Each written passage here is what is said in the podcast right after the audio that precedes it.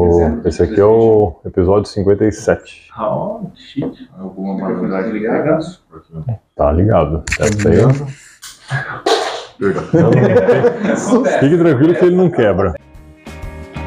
Está começando Store Talks, onde empreendedores vão ver história e histórias inspiram empreendedorismo. Eu sou o Felipe Bahia Eu sou o Cleito Quintino. E hoje estamos aqui na casa do Fernando Nepomuceno, músico e filósofo. Obrigado por estar aberto esse agradeço. espaço, Fernando. né? É, Vocês acertaram, praticamente minha casa aqui, né? É, dá Porque eu ver. passo mais Vocês- aqui Vocês do que estão em vendo casa, só um né? pedaço do cenário aqui, mas tem todo o resto que realmente É que praticamente é minha casa, né? Porque aqui que eu mando em casa, quem manda é minha esposa, então aqui na verdade é minha casa mesmo. tem um sofá aqui que quando ela manda ele dormir fora. Sim, o vai, famoso- vai dormir no sofá e aqui O famoso divã, né? Então é dele. Obrigado aí por nos, nos Imagine, o receber, prazer é vamos trocar todo nosso. ideia aí sobre música, filosofia e empre- empreendedorismo. Sim, porque sim. quer queira, quer não, né? É o foco. é o foco, mas é, como músico, você está empreendendo, né? Sim, sim. No Brasil ainda. O que veio primeiro, filosofia ou a música? Ovo ou a galinha, né? Ovo ou a galinha, exatamente. Na verdade, sempre gostei dos dois, né? A filosofia, como diria, só nasce da curiosidade. Né? Então, desde criança, eu sempre me fiz perguntas, o que acontece depois que a gente morre, por exemplo. Então, são perguntas muito filosóficas, né? E eu não sabia que existia uma disciplina que estudava sobre, não só isso, mas sobre todas as coisas que é mãe das vida. outras. Exato, né? Que vem a filosofia, né? Através do próprio Pitágoras, né? Ele diria que ele é um amante da, da sabedoria, nesse sentido, filosofia, né? E a música também sempre teve, desde que eu era criança, meu pai colocava os discos pra gente ouvir, Elton John, Beatles, essas músicas. então eu sempre gostei muito de música, eles sempre colocaram assim um cenário bem legal. Então tinha pandeiro, tinha violão, tinha órgão, tinha várias coisas. Então a gente brincava com os instrumentos, mas também faziam aula depois de um tempo, colocava na aula de, de piano e assim por diante, de violão. Então sempre tive um contato muito forte com essas duas áreas. Eu lembro até que meu pai também. A gente vai conversando, a gente vai lembrando, né? Ele, ele tinha aquela revista Planeta, não sei se vocês conhecem, Nossa, que tinha não tô lembrado. era não. bem legal, falava sobre disco voador, Egito, um monte de coisa assim. Então, a gente tava lá à tarde, você pegar uma revista para dar uma olhada. Então, sempre tive esse contato assim bem grande com as duas coisas. Mas música, assim, mais profissionalmente veio antes. Entendi. É porque eu comecei daí com 12 anos, fazendo aula assim com mais de forma assídua mesmo, com metodologia. Daí eu fui já com 16 anos, já estava com banda tocando, já estava dando aula em 96, né? já era novo, mas já estava tocando com banda, dando aula, coisa assim. E depois lá no, no ensino médio, no, no terceiro ano, comecei a estudar filosofia no colégio. Até falei, puta, que legal, não sabia que tinha uma Existe disciplina. isso. É, existe isso. Então, eu Descobriu. Daí eu falei, ah, então vou fazer filosofia como, como primeira faculdade. Já tinha um, um nível musical para a época, né? 19, 20 anos, um tanto amplo, então eu já conseguia trabalhar bastante com música, Aham. dando aula, fazendo produção, fazendo Showzinho. shows, tinha bastante bandas que tocavam junto. Falei, ah, então eu fazia filosofia primeiro. Daí foi engraçado que no último ano de filosofia, vários amigos meus que também eram músicos profissionais falaram assim, vamos tentar tá, ir junto? Falei, vamos, né, mas sem pretensão, porque tinha 300 É, candidatos para concorrido pra 10, caramba, 15 né? vagas, né? Passei. Falei, puta vida, então eu vou ter que fazer, terminando filosofia, daí já dava um monte de aula em, em casa, em escola e mais faculdade de música também. né? Então sempre os dois estiveram muito interligados, eu concluí, acabei publicando um livro de filosofia da música legal. também, então unindo os dois, então assim, sempre muito bem envolvido nessas partes. Depois eu lancei o meu CD de música instrumental, que é o Abstrações, que também tem conceitos filosóficos, e então tá tudo muito Tá interligado. conectado. Exatamente. Fui dar aula de filosofia por quatro anos no Colégio Lúdico Paulista, de filosofia, de sociologia e música também. Daí fiquei quatro, cinco anos, depois acabei ficando só na minha empresa mesmo, Tá. para canalizar energia que nem já que podcast seu, sobre né? isso, porque como a gente fala, empreender não é fácil. Sim. Empreender é assim, é algo que é, é todo dia. Não existe um momento assim, ah, agora eu tô tranquilo, para você que empreender, fica atento com isso. Não tem assim, às vezes a gente olha uma empresa, vê tá tudo bonito, tá tudo tranquilo, e fala assim, ah, essa pessoa tá com a vida ganha. Não existe isso. Não existe isso. Todo dia é uma batalha nova. Você todo ano tem aquele balanço semestre, o que, que eu acertei, o que, que eu errei, qual que é a estratégia que eu estou fazendo, está funcionando, não está funcionando. O próprio Sebrae fala, né? Os três primeiros anos, você, é o ideal que você não dependa do seu negócio. Porque no primeiro ano, 90% dos players falou, já caiu fora. É. Então, se você conseguiu passar mais de três anos, você já é um vencedor. Ainda mais no nosso país que todo mundo fala assim, né? Nossa, mas você vai empreender? Nossa, uma carga não é? E o Fernando escolheu as três áreas mais difíceis: aprender música e filosofia. Não, é, o Você é guerreiro, Não, é Cada... zerar a vida, né? Pro céu depois fica fácil também, né? E, e isso no Brasil. Faltou nossa Wilson. É, não, daí Vamos ser cancelados pelos cariocas. é você então, os cariocas que, olha, me desculpe, mas O Rio de Janeiro é mais hard daí, né? Depois é mais hard daí também. É que a gente sabe, né? Uma dificuldade no Brasil em empreender em, duas, em várias situações. Uma delas é a nossa educação. A nossa educação, ela é pautada para você ser CLT, para você ser funcionário público e nada contra, tá tudo certo. Eu acho que é perfil, tá? Eu Sim, acho que é sim. perfil, tem pessoas que não servem para empreender. Porque para você empreender, você tem que buscar ter carisma. Você não pode é, ficar assim, como a gente estava falando, ah, agora eu tô tranquilo em, em berço esplêndido. Isso não, Não existe. existe. Você tem que estar Não. o tempo todo. Todo dia é uma Não é? nova empresa, um novo negócio que você está abrindo. Exato, se atualizando, se atualizando cada vez mais. Então, assim, você tem que gostar disso, tem que gostar. E a maioria das pessoas, elas, elas querem ter vida mansa. Então o cara tá lá, tem 40 horas para trabalhar, já conta os feriados Quer que vai bater o ter. cartão. Exato, e tá tudo, que eu falo, tá É tudo escolha, certo. né? É uma escolha, né? Então, além da questão do perfil, também tem essa questão educacional do nosso país. E daí qual que é o problema? Pela questão da nossa formação, muitas vezes a gente não vai ter apoio. O que mais a pessoa Sim. precisa no começo é apoio. Apoio do Estado, não colocando aquela alta carga tributária. Apoio também dos cônjuges, familiares, amigos. Assim, porque a pessoa fala, ih, não vai dar certo. Assim, "Pô, mas nem falei que ia fazer. né? Poxa, é vender bomba atômica pro Irã, você nem terminou de ouvir falar, né? Urânio enriquecido, você nem ouviu ideia, exatamente, né? Mas brincadeira, para o pessoal nem ouve, já fala, ih, não vai dar certo. Então, é, a pessoa fica muito solitária, né? Ela já tem, quando a gente começa um negócio, já tem muita dúvida, já tem muita ansiedade, já tem muito nervosismo. O que você quer muitas vezes é uma pessoa que te ouça, que te dê boas ideias, Te apoie, te incentive. que te apoie. E, e também tem um outro problema que eu vejo que assim, muita gente é, não tem coragem de realizar seus sonhos de fazer as coisas. E ainda fica naquela vibração negativa. ó, espero que não dê certo, porque como eu não tenho coragem, É. eu não gostaria que o outro desse. É a inveja, né? A inveja, exatamente, porque às vezes não que você vai decolar e você vai ter um, um sucesso, até porque o termo sucesso, É muito eu, relativo. eu acho que ele é muito. É, É. porque que nem É, meu. é, no que nome a gente acertou, né? É, a- a- o Store, na verdade, né, para você que também ainda não, não conhece, Store é sucesso é ter o objetivo realizado. Perfeito. É o que Porque é muito relativo. Sucesso é individual. Perfeito. né? Você quis ser professor de música, alcançou sucesso? Beleza, alcançou.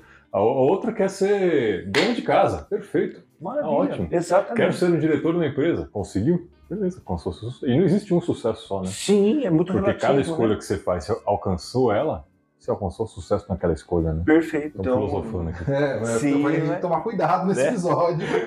Senão a gente vai ficar. Não, mas é verdade, é porque é muito relativo, né? As pessoas elas querem colocar aquela roupa que sirva para todo mundo. É, não é assim. E a gente tem Não é? esse. Eu não sei em que momento que foi da sociedade que definiu isso, né? Você, teu sucesso é comparado com o do vizinho. Uhum. Ah, se você fez faculdade com 18 e se formou com 22, você já tá na frente do seu Sim. colega que não fez faculdade. Por muito tempo eu carreguei essa carga. Putz, empresa, então, ah, você foi promovido, outro não foi. Eu tô na frente. Aí ele foi, eu não fui. Nossa, tô mal. E vai criando essa, É Sim. uma concorrência, né? uma Exato. pseudo-concorrência. Porque Né? é, as pessoas não, não olham para si, olham para os outros, né? Sim, porque acaba procurando um termômetro, né? Se eu tô bem ou não, eu tenho que olhar no outro. E isso é natural, porque, voltando a Aristóteles, a gente é um animal social. A gente vive em sociedade, não Uhum. tem outra forma. Então, até a forma que a gente se veste, a forma que a gente fala, as coisas que a gente gosta de, de- desde pessoal, como um alimento, a gente é influenciado o tempo todo.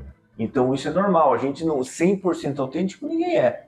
Porque a gente colhe A gente influência é moldado pelo nosso ambiente, né? Exatamente. E a gente, logicamente, a gente tem um sim aqui, um não a colar, mas a gente tem essa influência. E por isso que até a filosofia é importante para essa questão socrática do autoconhecer-se, né? Porque, como diria, nem tudo, tudo posso, mas nem tudo me convém. Sim. Né? Então, às vezes, a gente, como a gente falou essa questão do termo de sucesso, infelizmente também é muito pautado em qual que é a tua conta bancária, quanto que você ganha. No meu caso, por exemplo, você pegar uma criança, como acontece várias vezes, um idoso, ou, ou importa a idade, que às vezes a pessoa tem trauma de aprendizado. Ah, Ela já passou por várias escolas, vários não professores, funcionou, daí né, a pessoa já tem um monte de travas. Você fala, viu, fique tranquilo, vamos tomar um café? Porque você tem que ter essa sensibilidade. O cara tá, a pessoa tá assim, você não vai conseguir chegar a um conhecimento com ela. Você vai destravando, vamos tomar um café, vamos comer um pão de queijo, como é que foi seu dia? Tá, tá, tá. Aí a pessoa vai desbloqueando, porque a pessoa tem que se sentir acolhida e à vontade com você. Daí a pessoa vai, daí você começa a conversar com a pessoa. Então tem essa questão psicológica, você vai sentindo as dúvidas, aí você vai vendo, nossa, quanto bloqueio que ela teve na infância. Às vezes um pai, uma mãe, um professor, ah, você é burro, você não aprende, você nunca vai ser nada na sua vida. E a pessoa, quando ela é criança, ela não tem como nós esse perfil de esses stops assim, falar, não, viu, isso aqui não é pra mim, isso aqui é besteira, é frustração dela, Sim. tá jogando em mim. E ela acolhe ali como uma verdade absoluta. Pra tirar depois. Exatamente. complexo. Daí vai o Fernando tentar, né? Daí você vai lá, como vê. Mas o que, que é legal? Daí você vê a pessoa que ela veio com um monte de trauma, um monte de coisa, daqui a pouco tocando bem, entendendo. Então, volta o termo de sucesso. Para mim, isso é sucesso. né? Porque isso é o que você leva depois daqui, que é tão, tão fugaz, né? Isso você leva agora. Nem o nosso corpo é nosso, eu falo, porque Sim. a primeira coisa que a gente deixa é o corpo. Agora, essas coisas que você deixou aqui, que você mudou, e, e aqui a gente esquece, por exemplo, a gente tá vendo, fazendo agora esse momento aqui, certo? É um momento único. Sim. Porém, é um momento que está gravado. Quantas pessoas daqui talvez 10 anos assistem isso e falam assim: Poxa, eu vi aquele vídeo com os três ali junto, cara, isso mudou minha vida. Meu, e, e a gente não tem como perceber que aquela pessoa vai mudar às vezes 50, que 50 mudar 500. Então, o poder da influência é um negócio assim muito grande. E eu acho que isso, o maior termo, no meu caso, é trabalhar com educação, principalmente, que a maior parte do meu tempo é educação, é transformar pessoas, ter uma boa referência para outras pessoas, porque hoje em dia o que a gente tem como referência, principalmente no Brasil. É, eu, ia, Né? eu ia comentar que você, você colocou que seu pai tinha. Você estava gravando já, não estava, e estava comentando dos, dos discos, dos Sim, artistas sim, que você sim. escutava. É outra pegada hoje, né? Sim. Hoje com a internet você não escuta só o que teu pai quer, o que tua família quer. Mesmo que tua família tem. Provavelmente você não vai ouvir o que seu pai ouve, porque ele tá com o celular dele e você tá com o seu. Não É, compartilha as músicas, um- né? Você tem um abismo aí. Tanto é que comentei com você que meu filho começou a tocar guitarra, né? E esses dias ele veio, pai, olha que banda legal, Nirvana. Aí eu olhei pra cara dele e falei, mano, como você vai escutando Nirvana? E eu era, fui muito fã do Nirvana. Li a biografia e falei, tá aqui, lê a biografia do Kurt. Aí ele nossa, você gosta de Nirvana? Eu falei, pô, velho, não foi uma coisa que eu levei pra ele. Eu falei, nossa, que momento. Sim, sim. Muda tudo, né? Sim. Hoje é completamente diferente. Eu tive uma carga muito grande do sertanejo do- dos meus pais. Imagino. Mas, o sítio, né? Sim, não, Sim. por isso. piada. Não, não, mas é por isso mesmo. E só que quando eu comecei a ter acesso a amigos que gostavam de outros estilos, eu comecei a aprender, conhecer outros estilos de musicais. Mas o meu filho já é totalmente diferente. Eu não tenho a rotina do meu pai de consumir música em casa. Totalmente diferente. E aí ele chegou no Nirvana por uns caminhos nada a ver. E você vê a importância do diálogo, né? Sim. Que nem meu filho, ele ouve as músicas que a gente ouve. A gente põe no meu carro, põe na sala. Então, a minha esposa é a mesma coisa. Foi até engraçado que no aniversário que a gente fez ano passado, daí chegou, eu tinha que escolher as músicas no buffet. Fazia muito tempo que não fazia festa assim, né? Daí ela já pensou que ia tocar funk, ia tocar essas coisas. Daí falou, não, vai tocar Tears for Fear. Daí a mulher falou assim, nossa, seu filho ouve isso, fica uma felicidade na alma. Eu falei assim, não, só ouve música, tipo, vai ouvir pop, Só ouve ouve de qualidade. né? E daí é legal, porque você fala assim, ó, filho, ouça o baixo, ó o que tá acontecendo na Presta bateria, atenção. olha o que tá Então, a, a percepção... né? Exato, então em casa tem um teclado para ele brincar, tem um violão, legal. ele quer, quer tocar o baixo, então começa no violão que fica mais tranquilo, que o baixo fica maior que ele. Então você vai promovendo, é, que nem você comentou, da importância do ambiente. Então você cria um ambiente propício para que ele vá sentindo essa diferença. Então não adianta você chegar e falar para ele, a funk é ruim. Que nem o pessoal gosta, ah, tal música é ruim, tal gênero é ruim. É só eu posso não falar que é ruim. Eu falo, ah, mas você é preconceituoso. Falo, Não, eu sou conceituoso. Porque eu não comprei meu diploma de música nem de filosofia. Então eu sou conceituoso, não precon. Porque preconceito é aquela pessoa que tem um conceito antecipadamente. né? Então eu falei assim, cadê a harmonia? Da... Me mostra a harmonia. Esse cara não sabe cantar. Desafina tudo. Com o autotune ele desafina. Parabéns pra ele, né? Morre, né? né? Não dá, né? Então você fala, poxa vida, eu falo, meu, me prova que isso é bom. Me prove. Agora, qualquer música que a gente pega lá pop, por pior que seja dos anos 80, 90, meu, você tem um produtor musical por trás, tem toda uma preocupação, que nem aqui, ó, tem um microfone na perna. O pessoal não tem nem, que o cara gravou na cozinha dele o negócio lá, com tudo já mastigado. Então, você coloca uma coisa de qualidade, seu filho, por exemplo, ouvir. Quando vier toda essa estrutura cultural colocar uma coisa ruim, ele vai falar assim, viu, pera lá, você tá me oferecendo miojo. Cara, eu tô acostumado a comer aquele baita macarrão que minha avó faz, demora duas horas pra fazer a massa. Ah, mas isso aqui é lixo. Ó, mas como você sabe? Porque eu sei que é bom. Então, uma coisa que eu vejo que é muito carente hoje, é fazer, por que, que o pessoal ouve música, nem te chamo de música, mas coisa ruim? Porque tá tão acostumada a só ver coisa ruim. Sim. E daí ela só, só come- parâmetro. Exatamente, ela come comida do lixo. Ela acha que aquilo é maravilhoso, porque aquela é a realidade dela. Agora, se você colocasse, por exemplo, um Bach pra ela ouvir, entendeu? Um Beethoven pra ela ouvir. Então, É, assim, hoje- sendo música, é o que você falou, eu tenho esse mesmo conceito. Música sempre é bom. Tem coisa que não é música. Não é? Agora, você pode não gostar ou gostar. Eu, por exemplo, não sou um cara que gosta de sertanejo. Sim. Não, não é algo que eu vou escolher colocar no, no meu rádio, no meu celular para ouvir. Não gosto. Mas tem sertanejos de excelente qualidade. Exatamente. Tem sertanejo que não é música. Perfeito. É, assim, tem todos os é gêneros. música. Exato. E- Mas é uma questão de escolha. Até porque a música tem um apelo espiritual, né? Porque quando você trabalha com música, eu falo que quem trabalha com música acaba sendo um pouco bruxo. Tinha escutado. E- Sim, mas por quê? Para É, Fez só com filosofia, música e bruxaria E também. bruxaria. Não, mas você vai, vai ter sentido, né? Porque que acontece? Eu também fiz radiestesia. Então, radiestesia trabalha com frequência, vibração. Quando você toca uma nota lá, por exemplo, são 440 vibrações por segundo que emite aquele som. Então, se você pegar aqui, por exemplo, a gente tá aqui num cenário tranquilo. De repente vai passar um caminhão e começa a vibrar aqui alguma coisa. Não, mas o que aconteceu? Entrou num processo de ressonância. Então ele colocou tantos hertz no caminhão ali e vibra a mesma intensidade que está aqui. Então, quando você trabalha uma- com música, você trabalha com vibrações, com microfrequências. E isso é comprovado, que o pessoal tira a imagem de foto com água escrito amor, ódio, isso, aquilo, e mostra que a frequência da água muda Caramba.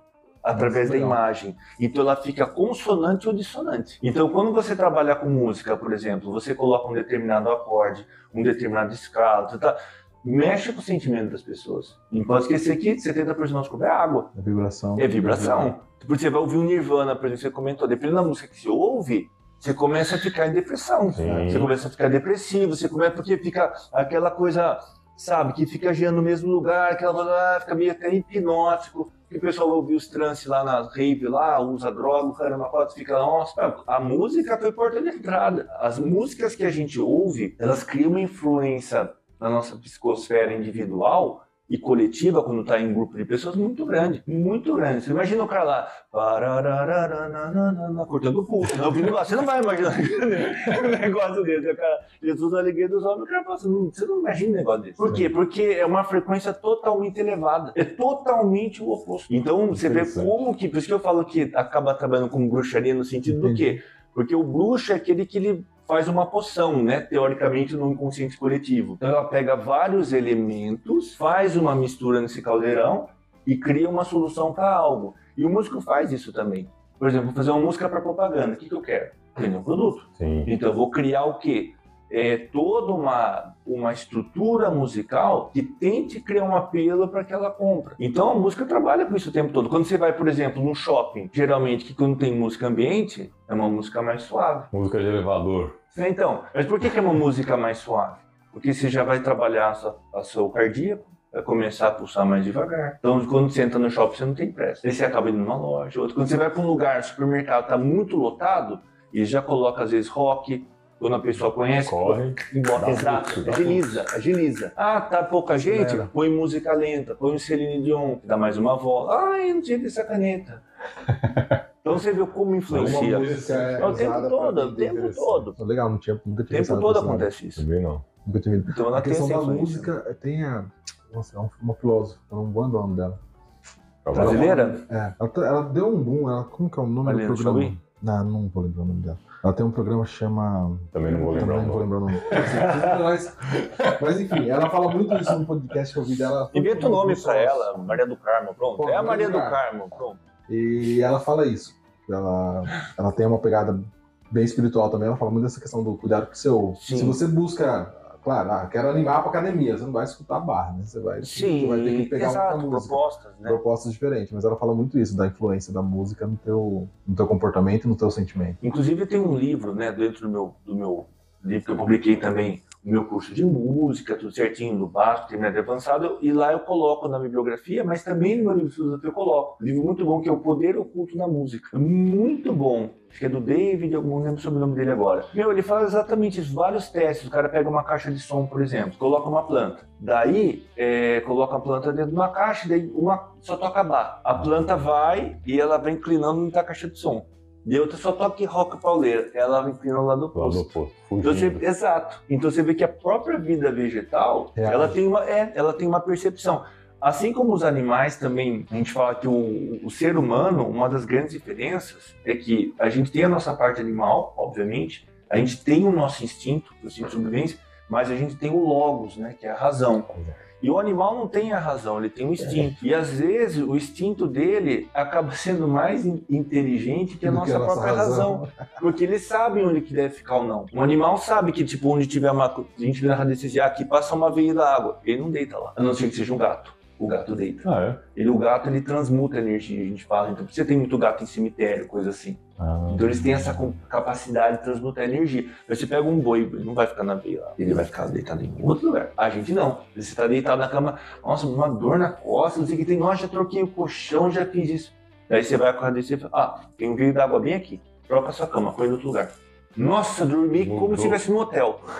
Entendeu como são as Coisa. coisas? Então você vê, nós seres humanos, a gente tem essa soberba da inteligência, esse monte de coisa, e os animais já eles têm uma percepção muito maior que a nossa. A em inteligência certas acaba coisas. sendo uma maldição. É por causa da arrogância É, também, né? o orgulho, a arrogância. O- Outra coisa que eu vejo, isso é um problema histórico, né? Antes, acho que é um conflito, falando de filosofia um pouco, mas é um conflito muito grande o que aconteceu com, entre a questão da Idade Média com a questão do, da época do Renascimento e modernidade. Porque a, a ideia, por exemplo, teológica, religiosa, como centro em um período da história da humanidade, em Uhum. que a, a igreja falava o que era verdade, senão se podia para fogueira. Não tinha muito argumento. Não também. tinha muito argumento.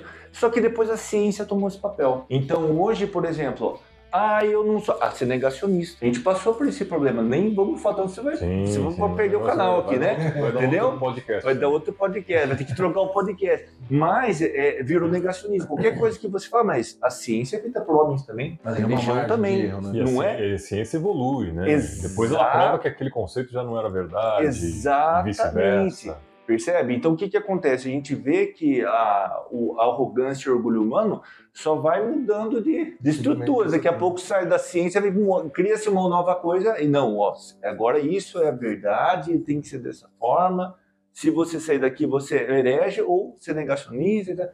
Não é dessa maneira. Então, até porque cada ser humano pensa de uma forma, sente de uma forma diferente. E a percepção, às vezes, tem coisa que é individual. Voltando para os negócios. Às vezes, quantas vezes você está na sua empresa e você fala assim, ó, ó ninguém falou nada para você, mas você está tão imerso, fala assim, ó, isso aqui vai dar problema. Vamos trocar antes? Aí, vamos trocar antes. Troca. Resolve, faz isso. Não, Daqui mas a não tá pouco... dando problema. Não, mas vamos trocar. Daí você fala, poxa vida, depois não é que ficou melhor? E tipo, como? Intuição. Sim. Então a gente esquece que a- até o Bergson, um filósofo muito importante, ele tem essa fala muito dessa questão do elan vital, da, da- dessa percepção que é muito pouco abordada. De você ter essa percepção, coisa de mãe, né? Que fala assim, ó, viu, leva o guarda-chuva que vai chover. É. Eu falei, mas Leva um casaco. né? Tem a nuvem com o Apple Store dela, né? Tipo, ela fala, não, faz tal coisa, leve blusa e tal, tal. Então, vezes nem viu, mas tem uma percepção. Para empreender, você também tem que ter essa percepção. Que nem às vezes eu vejo, né? Tipo, eu tô de carro, ouvindo música baixa e vou andando. Daqui a pouco eu falo assim, poxa, eu adoro café, né? Quando que a gente começa, tem que, vamos tomar um café. Não, você vai tomar um café. né? Tipo assim, você não tá entendendo, você vai tomar um café. Eu vim aqui para tomar café, você não tá entendendo? Brincadeiras à parte. Mas daqui a pouco você tá andando assim, daí eu tô assim, poxa, a pessoa montou uma cafeteira aqui, não vai dar certo. Daí a pessoa fala, mas como não vai dar certo? Não tem nada a ver essa rua com uma cafeteira. Porque tomar um café, por exemplo, é um, é um momento aconchegante do seu dia. Você quer tomar num lugar que seja gostoso você tomar um café. Às vezes você vai no lugar, tem 10 cafeteiros, não quero lá. Lá é gostoso tomar um café. Às vezes é a mesma máquina. Sim. Mas, mas você- daí a pessoa que montou O lá, ambiente, a, a posição do local. não é? é são, contexto, né? Exato, são vários elementos. E às vezes a pessoa que montou ali, ela não teve essa percepção. Aqui não é, o, o negócio está ótimo.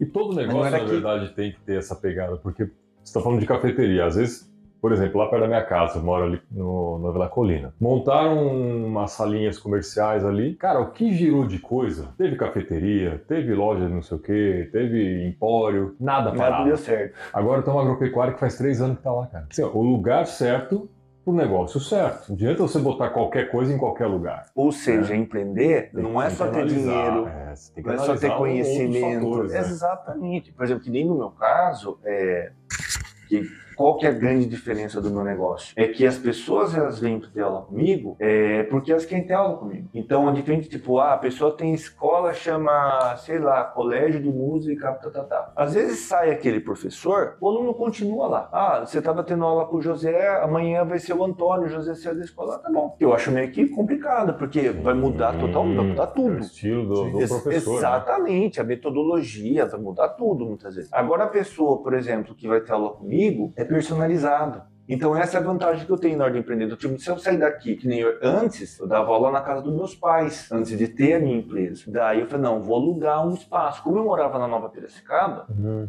eu fui para Vila Resende. O que, que eu pensei na hora de empreender? Bom, todos os meus alunos quase estão aqui nessa região. Então não adianta eu ir lá para o Secap. E nada contra o Secap, mas é uma questão Sim. de percepção. Volta a percepção. Poxa, Onde Se eu- está seu público? Exatamente. Então, de lá, eu montei na Vila Resende, da Dona Santina, então num cruzamento importante da cidade. Então, eu coloquei um painel grande, então lá passava mais de 30 mil carros por dia. Falei, meu, painel lá esticado, falei, meu, perfeito. Então, todos os alunos que estavam na Nova Piracicaba foram para Vila Resende. Porque era uma questão tipo de 10 quarteirões, Sim. 15 quarteirões, então é um negócio totalmente ínfimo para eles. Lá eu fiquei dois anos. Como eu percebi que começou a tomar uma proporção maior, e eu já dava aula a outras, escolas também, eu falei, não, eu preciso canalizar minha energia só para minha empresa. Não faz Uhum. sentido eu ter minha empresa e trabalhar para os outros. Na mesma área, inclusive. Sim. Só que a gente Está concorrendo com você mesmo. Exato, mas a gente sabe que é o momento de construção. E aí um problema que eu vejo, volto a dizer, né? Os três primeiros anos, fique atento, não sei o que estou falando, Sebrae. Acho que o Sebrae sabe mais que a gente de negócio. Nossa. Humildemente eu falo as dessa pessoas forma, né? fazem as coisas e não analisam os seus números, o seu negócio. né? Exato. Só vai, só toca. Exato, perfeito. Ah, nossa, mas cadê o dinheiro? Cadê o dinheiro no- no- na conta? Não Mas é? Você não analisou? Você não viu que estava acabando? Que estava quebrando o negócio? E o né? pessoal não tem essa percepção. Então, quando eu fui alugar o espaço, eu não tinha muito dinheiro.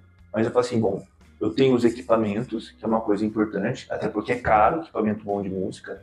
Nem tinha fale. mobília, então eu falei assim, bom, o que, que eu preciso fazer? Eu tenho que ter caixa para pelo menos pagar um ano de aluguel. Como naquela época eu ainda morava com meus pais, eu falei, bom, bom não vai faltar. Mas se der algum problema, meu, tranquilo. Não vou precisar entrar numa dívida Sim. Vai falar assim, Planejou poxa, negócio, né? exatamente, foi o primeiro ano foi muito bom. Porque daí que acontece? Quando você monta a tua empresa, você começa a atrair também um público que não te via antes. Sim. Sim. E que também procura o seu serviço. Porque é diferente a pessoa falar assim, que nem às vezes o cara manda lá, ah, queria saber sobre aula. Ah, mas o Antônio que dá aula no quintal com o cachorro latindo cobra metade. Eu falo, mas ele não é meu concorrente, porque ele não tem a minha formação, não tem minha preocupação, não tem minha estrutura, não tem o tempo que eu tenho, não tem metodologia. Então, eu falo, meu, se é isso que você está procurando, Se é só preço, ok. é isso lá. aí. É, é o que eu eu te indico ele. Exatamente, vá lá, pode ficar à vontade. Então é todo um processo. Daí eu falei, bom, deu o segundo ano, falei, olha, agora está na hora de comprar meu espaço. Por quê? Eu vou fazer isso a minha vida toda porque eu sei que é minha missão. Então, se eu tiver o meu espaço, eu consigo ter um preço mais atraente a longo prazo, não tem que aumentar tanto, tanto que eu nunca aumento é, com juros mesmo em cima do, daquilo que é da inflação, faço uma carta que nem agora está começando, faço uma carta. Aos alunos, mostro quanto foi a inflação do ano, geralmente aumento metade do valor, mas faço outras coisas de vida pessoal e profissional para diminuir custos sem perder qualidade. Impactar. Exato, não cobro matrícula nem rematrícula, porque para mim isso é roubo. Eu tenho isso com roubo. Por que, que você vai cobrar matrícula Não da pessoa? sentido, né? Eu só cobro meu método. E isso sim tem sentido, porque é um, um livro que a gente vai trabalhar mais de um ano, que é do aluno. Aí você E desenvolveu. né? desenvolver, é, exatamente, são praticamente três décadas ininterruptas trabalhando para poder produzir isso, certo? Mas daí o que, que eu fiz? Voltando, né? Eu fiz uma enquete na época com os alunos. Assim, ó, gente, tô mudando, quero vir para cá, no shopping, outra região, quem vem comigo? Daí mostrei os prós, os contras, tá? Conclusão, 95% dos alunos vieram comigo. Ou seja, 5% é legal. pela ocasião, né? Ah, tá próximo, tá, tá, tá. Só que daí já peguei um público muito maior que estava aqui, que estava carente. Então, hoje, depois de tanto tempo, marcas que eu tenho patrocínio também, né? Meteoro, Giannini, Ah, legal. a Music Maker, que a gente é parceiro também, eh, Creation FD, Boom Bags. Então, tem várias marcas que eu tenho patrocínio, de ir para São Paulo, conversando com as marcas. Então, se eu sair daqui hoje, por exemplo, e ir para outro lugar, com certeza eles vão vir junto. É, vai mais ou menos a, mesma métrica, 95, quase 100%. Exatamente, assim, um ou outro mesmo que daí já estava para ir. Porque também tem isso na hora que você vai empreender, né? Então sempre vai a pessoa que tá lá, tem a cafeteria que a gente fala, e por acaso ela passa, ela tem o café. O, É. o cliente de conveniência, né? Exatamente, poxa, tá, tá aqui, tá, tá fácil, vou lá. Exatamente. Só que o meu trabalho é um trabalho muito, muito VIP, assim, muito Mas individual, eu, né? eu falo, Fernando, que todo negócio ele não sobrevive do, do cara de conveniência. Ah, Com você certeza, exatamente. você, como professor, o cara não vem aqui fazer uma aula para depois fazer aula em outro professor e ficar Perfeito. O cara vai vir aqui uma vez por semana, eu não sei como que é a sua Sim, uma mas vez por normalmente semana, é assim exato. funciona. Quando eu fazia aula era assim, pelo menos. Assim, ah, faz tempo. É, faz Vai, Foi nessa encarnação. não, mas é, É, verdade. E, e para cafeteria também. Pessoa que gosta de tomar café, normalmente ela vai sempre na mesma cafeteria, porque ela Sim. sabe que vai sair com qualidade, ela não fica arrisca. Ok, quer experimentar alguma coisa diferente? Vai pontualmente em uma ou outra, mas vai com frequência sempre em um Sim. Loja de roupa, eu mesmo vou sempre na mesma loja comprar roupa, né? Uma vez por ano. que a mulher mandou. Não, que a camisa rasgou. Então é bom, dura um ano, você usa a mesma camisa, então tá, tá. Depois passa o contato mim. né? Ó, quer comprar camisa, ó, conversa com ele. que ele Né? Então todo negócio, eu falo assim, você não pode depender de familiares nem de amigos. Sim, e nem de cara de conveniência. A não ser que você seja uma loja realmente de passagem. De conveniência. De conveniência. Digo, é, uma loja.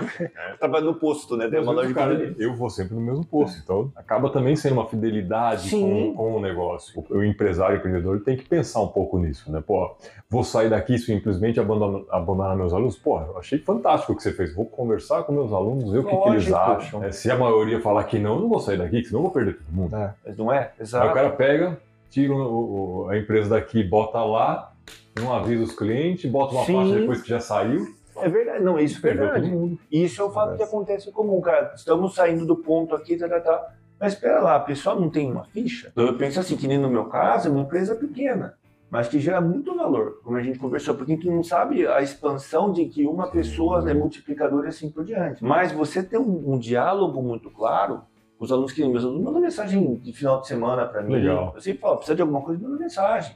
Tem um relacionamento mesmo, Sim, né? é- é como eu falo, eu falo assim, olha, querendo ou não, aqui você é mais íntimo que muito familiar. Tem familiar seu que você vê uma vez por ano no Natal. Ah, tá. A gente se vê toda semana. É verdade. Então a gente toma café toda semana É. junto. Esse é um outro fator Né? do empresário, do empreendedor que ele tem que ter, essa disponibilidade fora de horário, né? Sim. Sim. Se você tem uma cabecinha do tipo, ah, quero segunda a sexta. CLT, né? O CLT. cara quer ter empresa, mas quer ser CLT. É. Não, de sábado domingo eu não Esquece. atende, esquece. Porque o teu cliente vai, ah, é a gente, a gente tá no final de semana, chega a mensagem sua, do Danilo, do Rodrigo, do- Sim, sim. porque é natural, o empreendedor o Sim. tá sempre nessa dinâmica. Se você tem essa cabeça limitada, Você também não pode é até isso. não responder, mas Não, e até É. fazendo um adendo a isso, né? É engraçado que a pessoa fala, ele pensa o seguinte, eu quero ter uma empresa porque eu quero trabalhar nisso. É, Ah, não. Porque ele acha que ele vai trabalhar um pouco, vai ralar. Não, vou ralar. Eu vejo alguns alunos. Não, vou ralar uns dois anos, aquele jeitão. Depois eu coloco um gerente lá. Ai, Tá bom. besta.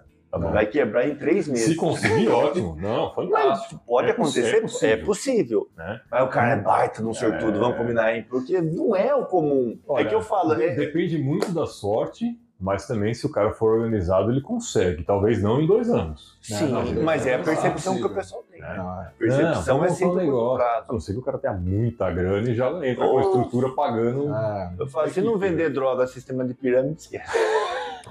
São bons negócios. perdendo de brincadeira, são, são bons se São bons você. negócios. Você vê o sol nascer. É, vai ver o É sol nascer quadrado. É melhor que o vai porque o é mais difícil de vender. Não é todo mundo que consome. Agora, a droga. né? Mas o mais maluco, estatisticamente no Brasil, você tem mais chance de Ser bem sucedido. bem sucedido vendendo droga do que abrindo uma empresa. É. Empresas quebram nos três primeiros anos. É, pra você não quebrar a sua empresa e perder seu canal, melhor você um corta. né? O contador ensinando as técnicas de faturamento. faturamento. Cara, mas é duro, porque é estatística. Se o cara chegar pra mim hoje e falar assim, eu tenho 10 mil reais, o que, que eu faço, Cleiton? Falou, qual a tua disponibilidade pra cometer crimes? Ah, não, eu sou Ah, eu posso. Cara, vai dar mais jogo. Você tem- Assassino de aluguel, Você né? tem mais chance, assim, estatisticamente, no Brasil, de roubar e não ser pego.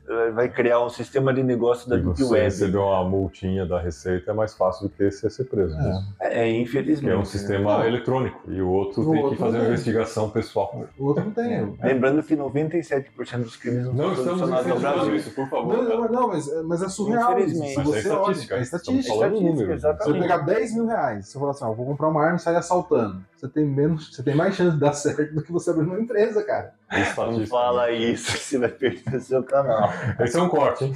Esse é um corte pra Não, espero não que. doar. Não, esse- é exatamente, eu corto pra no ar.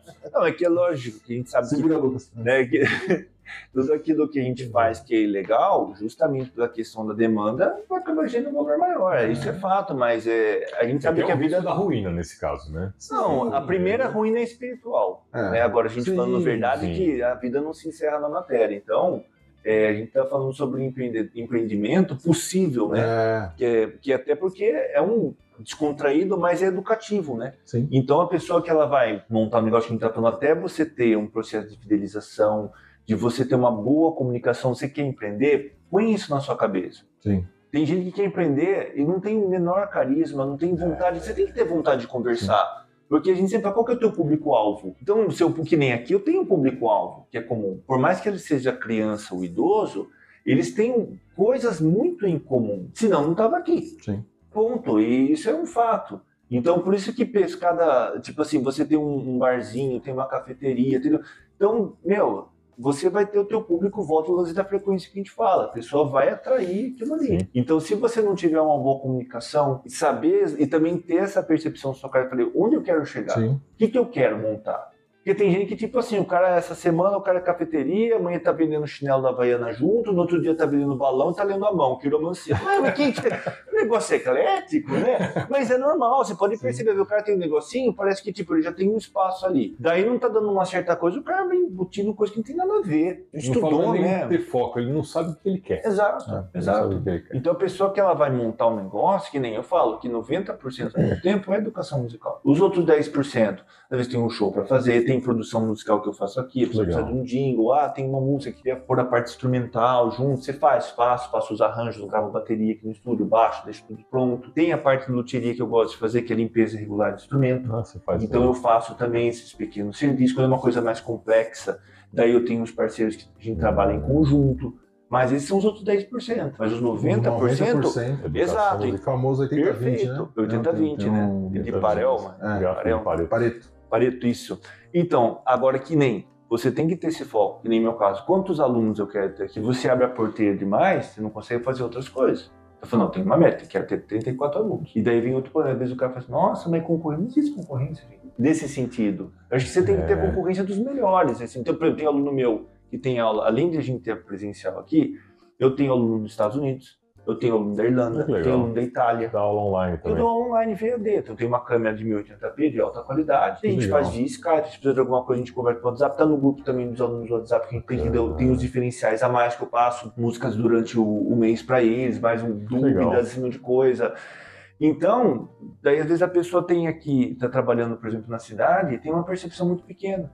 Sim. Ah, o cara lá é meu concorrente. Ah, mas eu tenho aluno meu fora do, do continente aqui, você também tem aula lá. Eu só preciso ter 34 alunos. Então, uma coisa que eu vejo também no empreendedorismo é essa falta de comunhão entre as pessoas. Por exemplo, você tem, por exemplo, uma cafeteria.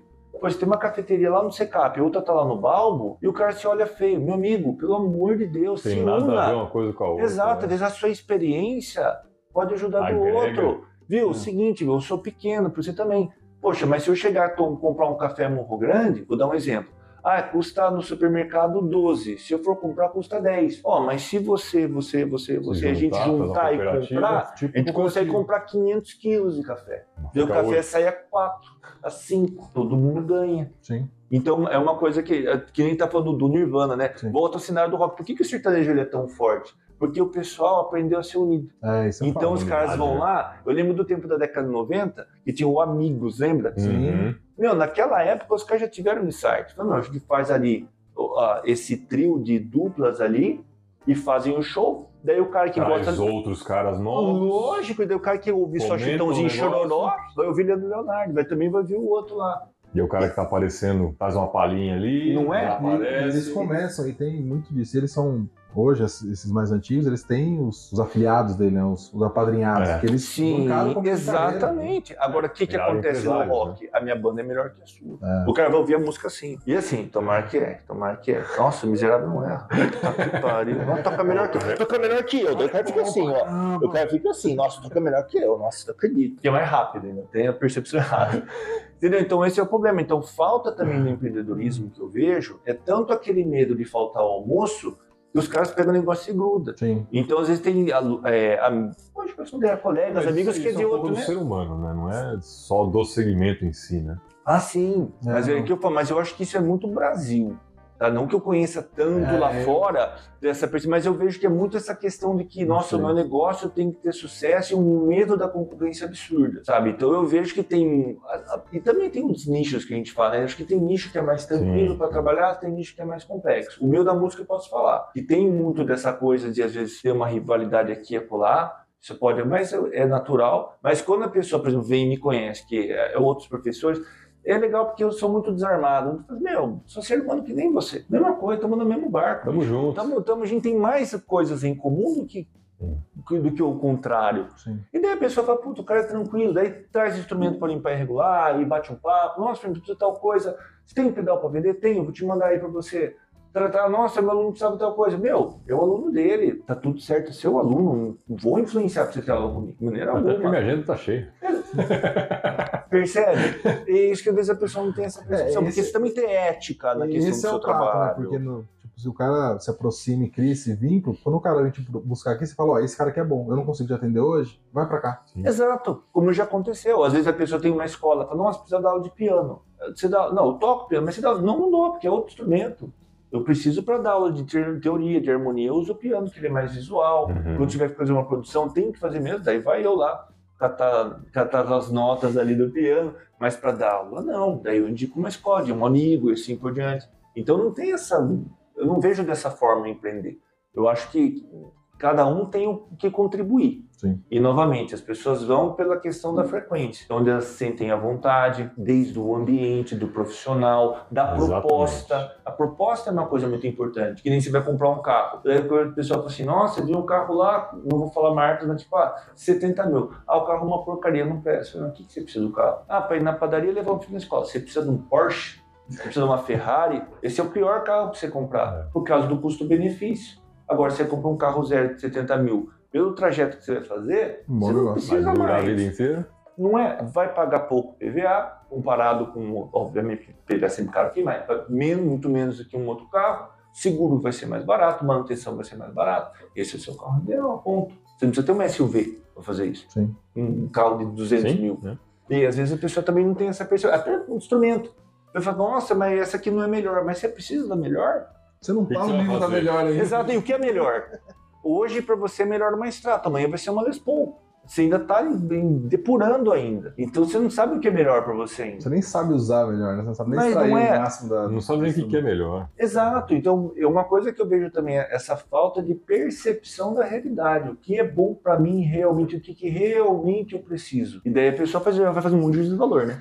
É, é a reflexão que a gente fala. O que, que você quer? Aonde você É. quer chegar? Sim. E aí todo o restante é o caminho para você alcançar aquele objetivo, para você conseguir o seu sucesso. Então, ó, a pessoa não sabe nem aonde ela quer ir, como que chega lá. É, isso Para é quem não complexo. sabe onde quer ir, E- qualquer, qualquer Sim. lugar serve. Exatamente. Toca do coelho. É, exatamente, porque é bem, e é bem complexo isso, né? Porque deveria estar vindo da base em algum momento na, na criação e não tem, né? É educação você olha a novo, né? massa, você volta pra educação. Porque toda vez que a gente discute, eu brinco com ele que assim, sentou comigo numa mesa, se a gente não cair em política e religião, não sou eu. Em algum momento eu vou cair nesses assuntos.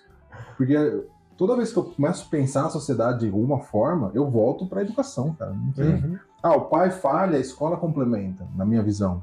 Sim. A sociedade ajuda a educar de certa forma. E aí você tem uma. A educação na escola tá ruim. Sim. Ba- é, O pai errou, porque por N motivos. Chega na escola, não melhora. Aí você vai ter a geração que vai estar com 20, 25 anos, batendo cabeça, Sim. Perdida. não necessariamente a culpa dela. Não, ela foi influenciada pelo meio para estar onde Ou ela tá, né? simplesmente ela não foi influenciada, tipo, ela só foi solta, foi É. largada. É, mas o soltar é uma influência. É uma influência. Você acaba tendo influência de qualquer coisa. meio. Até porque televisão e internet continuam indo. Continua. Sim. né? Então, e esse é um problema também que eu vejo. Que nem, às vezes eu converso com meu filho, não quero que você veja YouTube. Qual a idade Ai. dele? Tem oito anos. Eu não quero que você veja YouTube. Ai, por quê, papai? Porque a televisão nunca foi boa. Tinha alguns programas, porque era uma questão até governamental, que eles tinham que ter por lei, tipo, não sei ao certo, mas tipo, 10% da agenda deles algo cultural.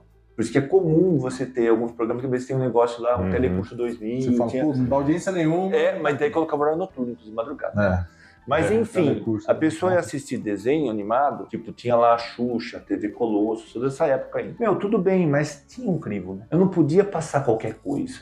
As propagandas daquele Mas de domingo à meio. tarde passava a banheira do Gugu. Sim. Mas daí a criança não ia estar lá, pelo menos não era para estar, não deveria estar lá.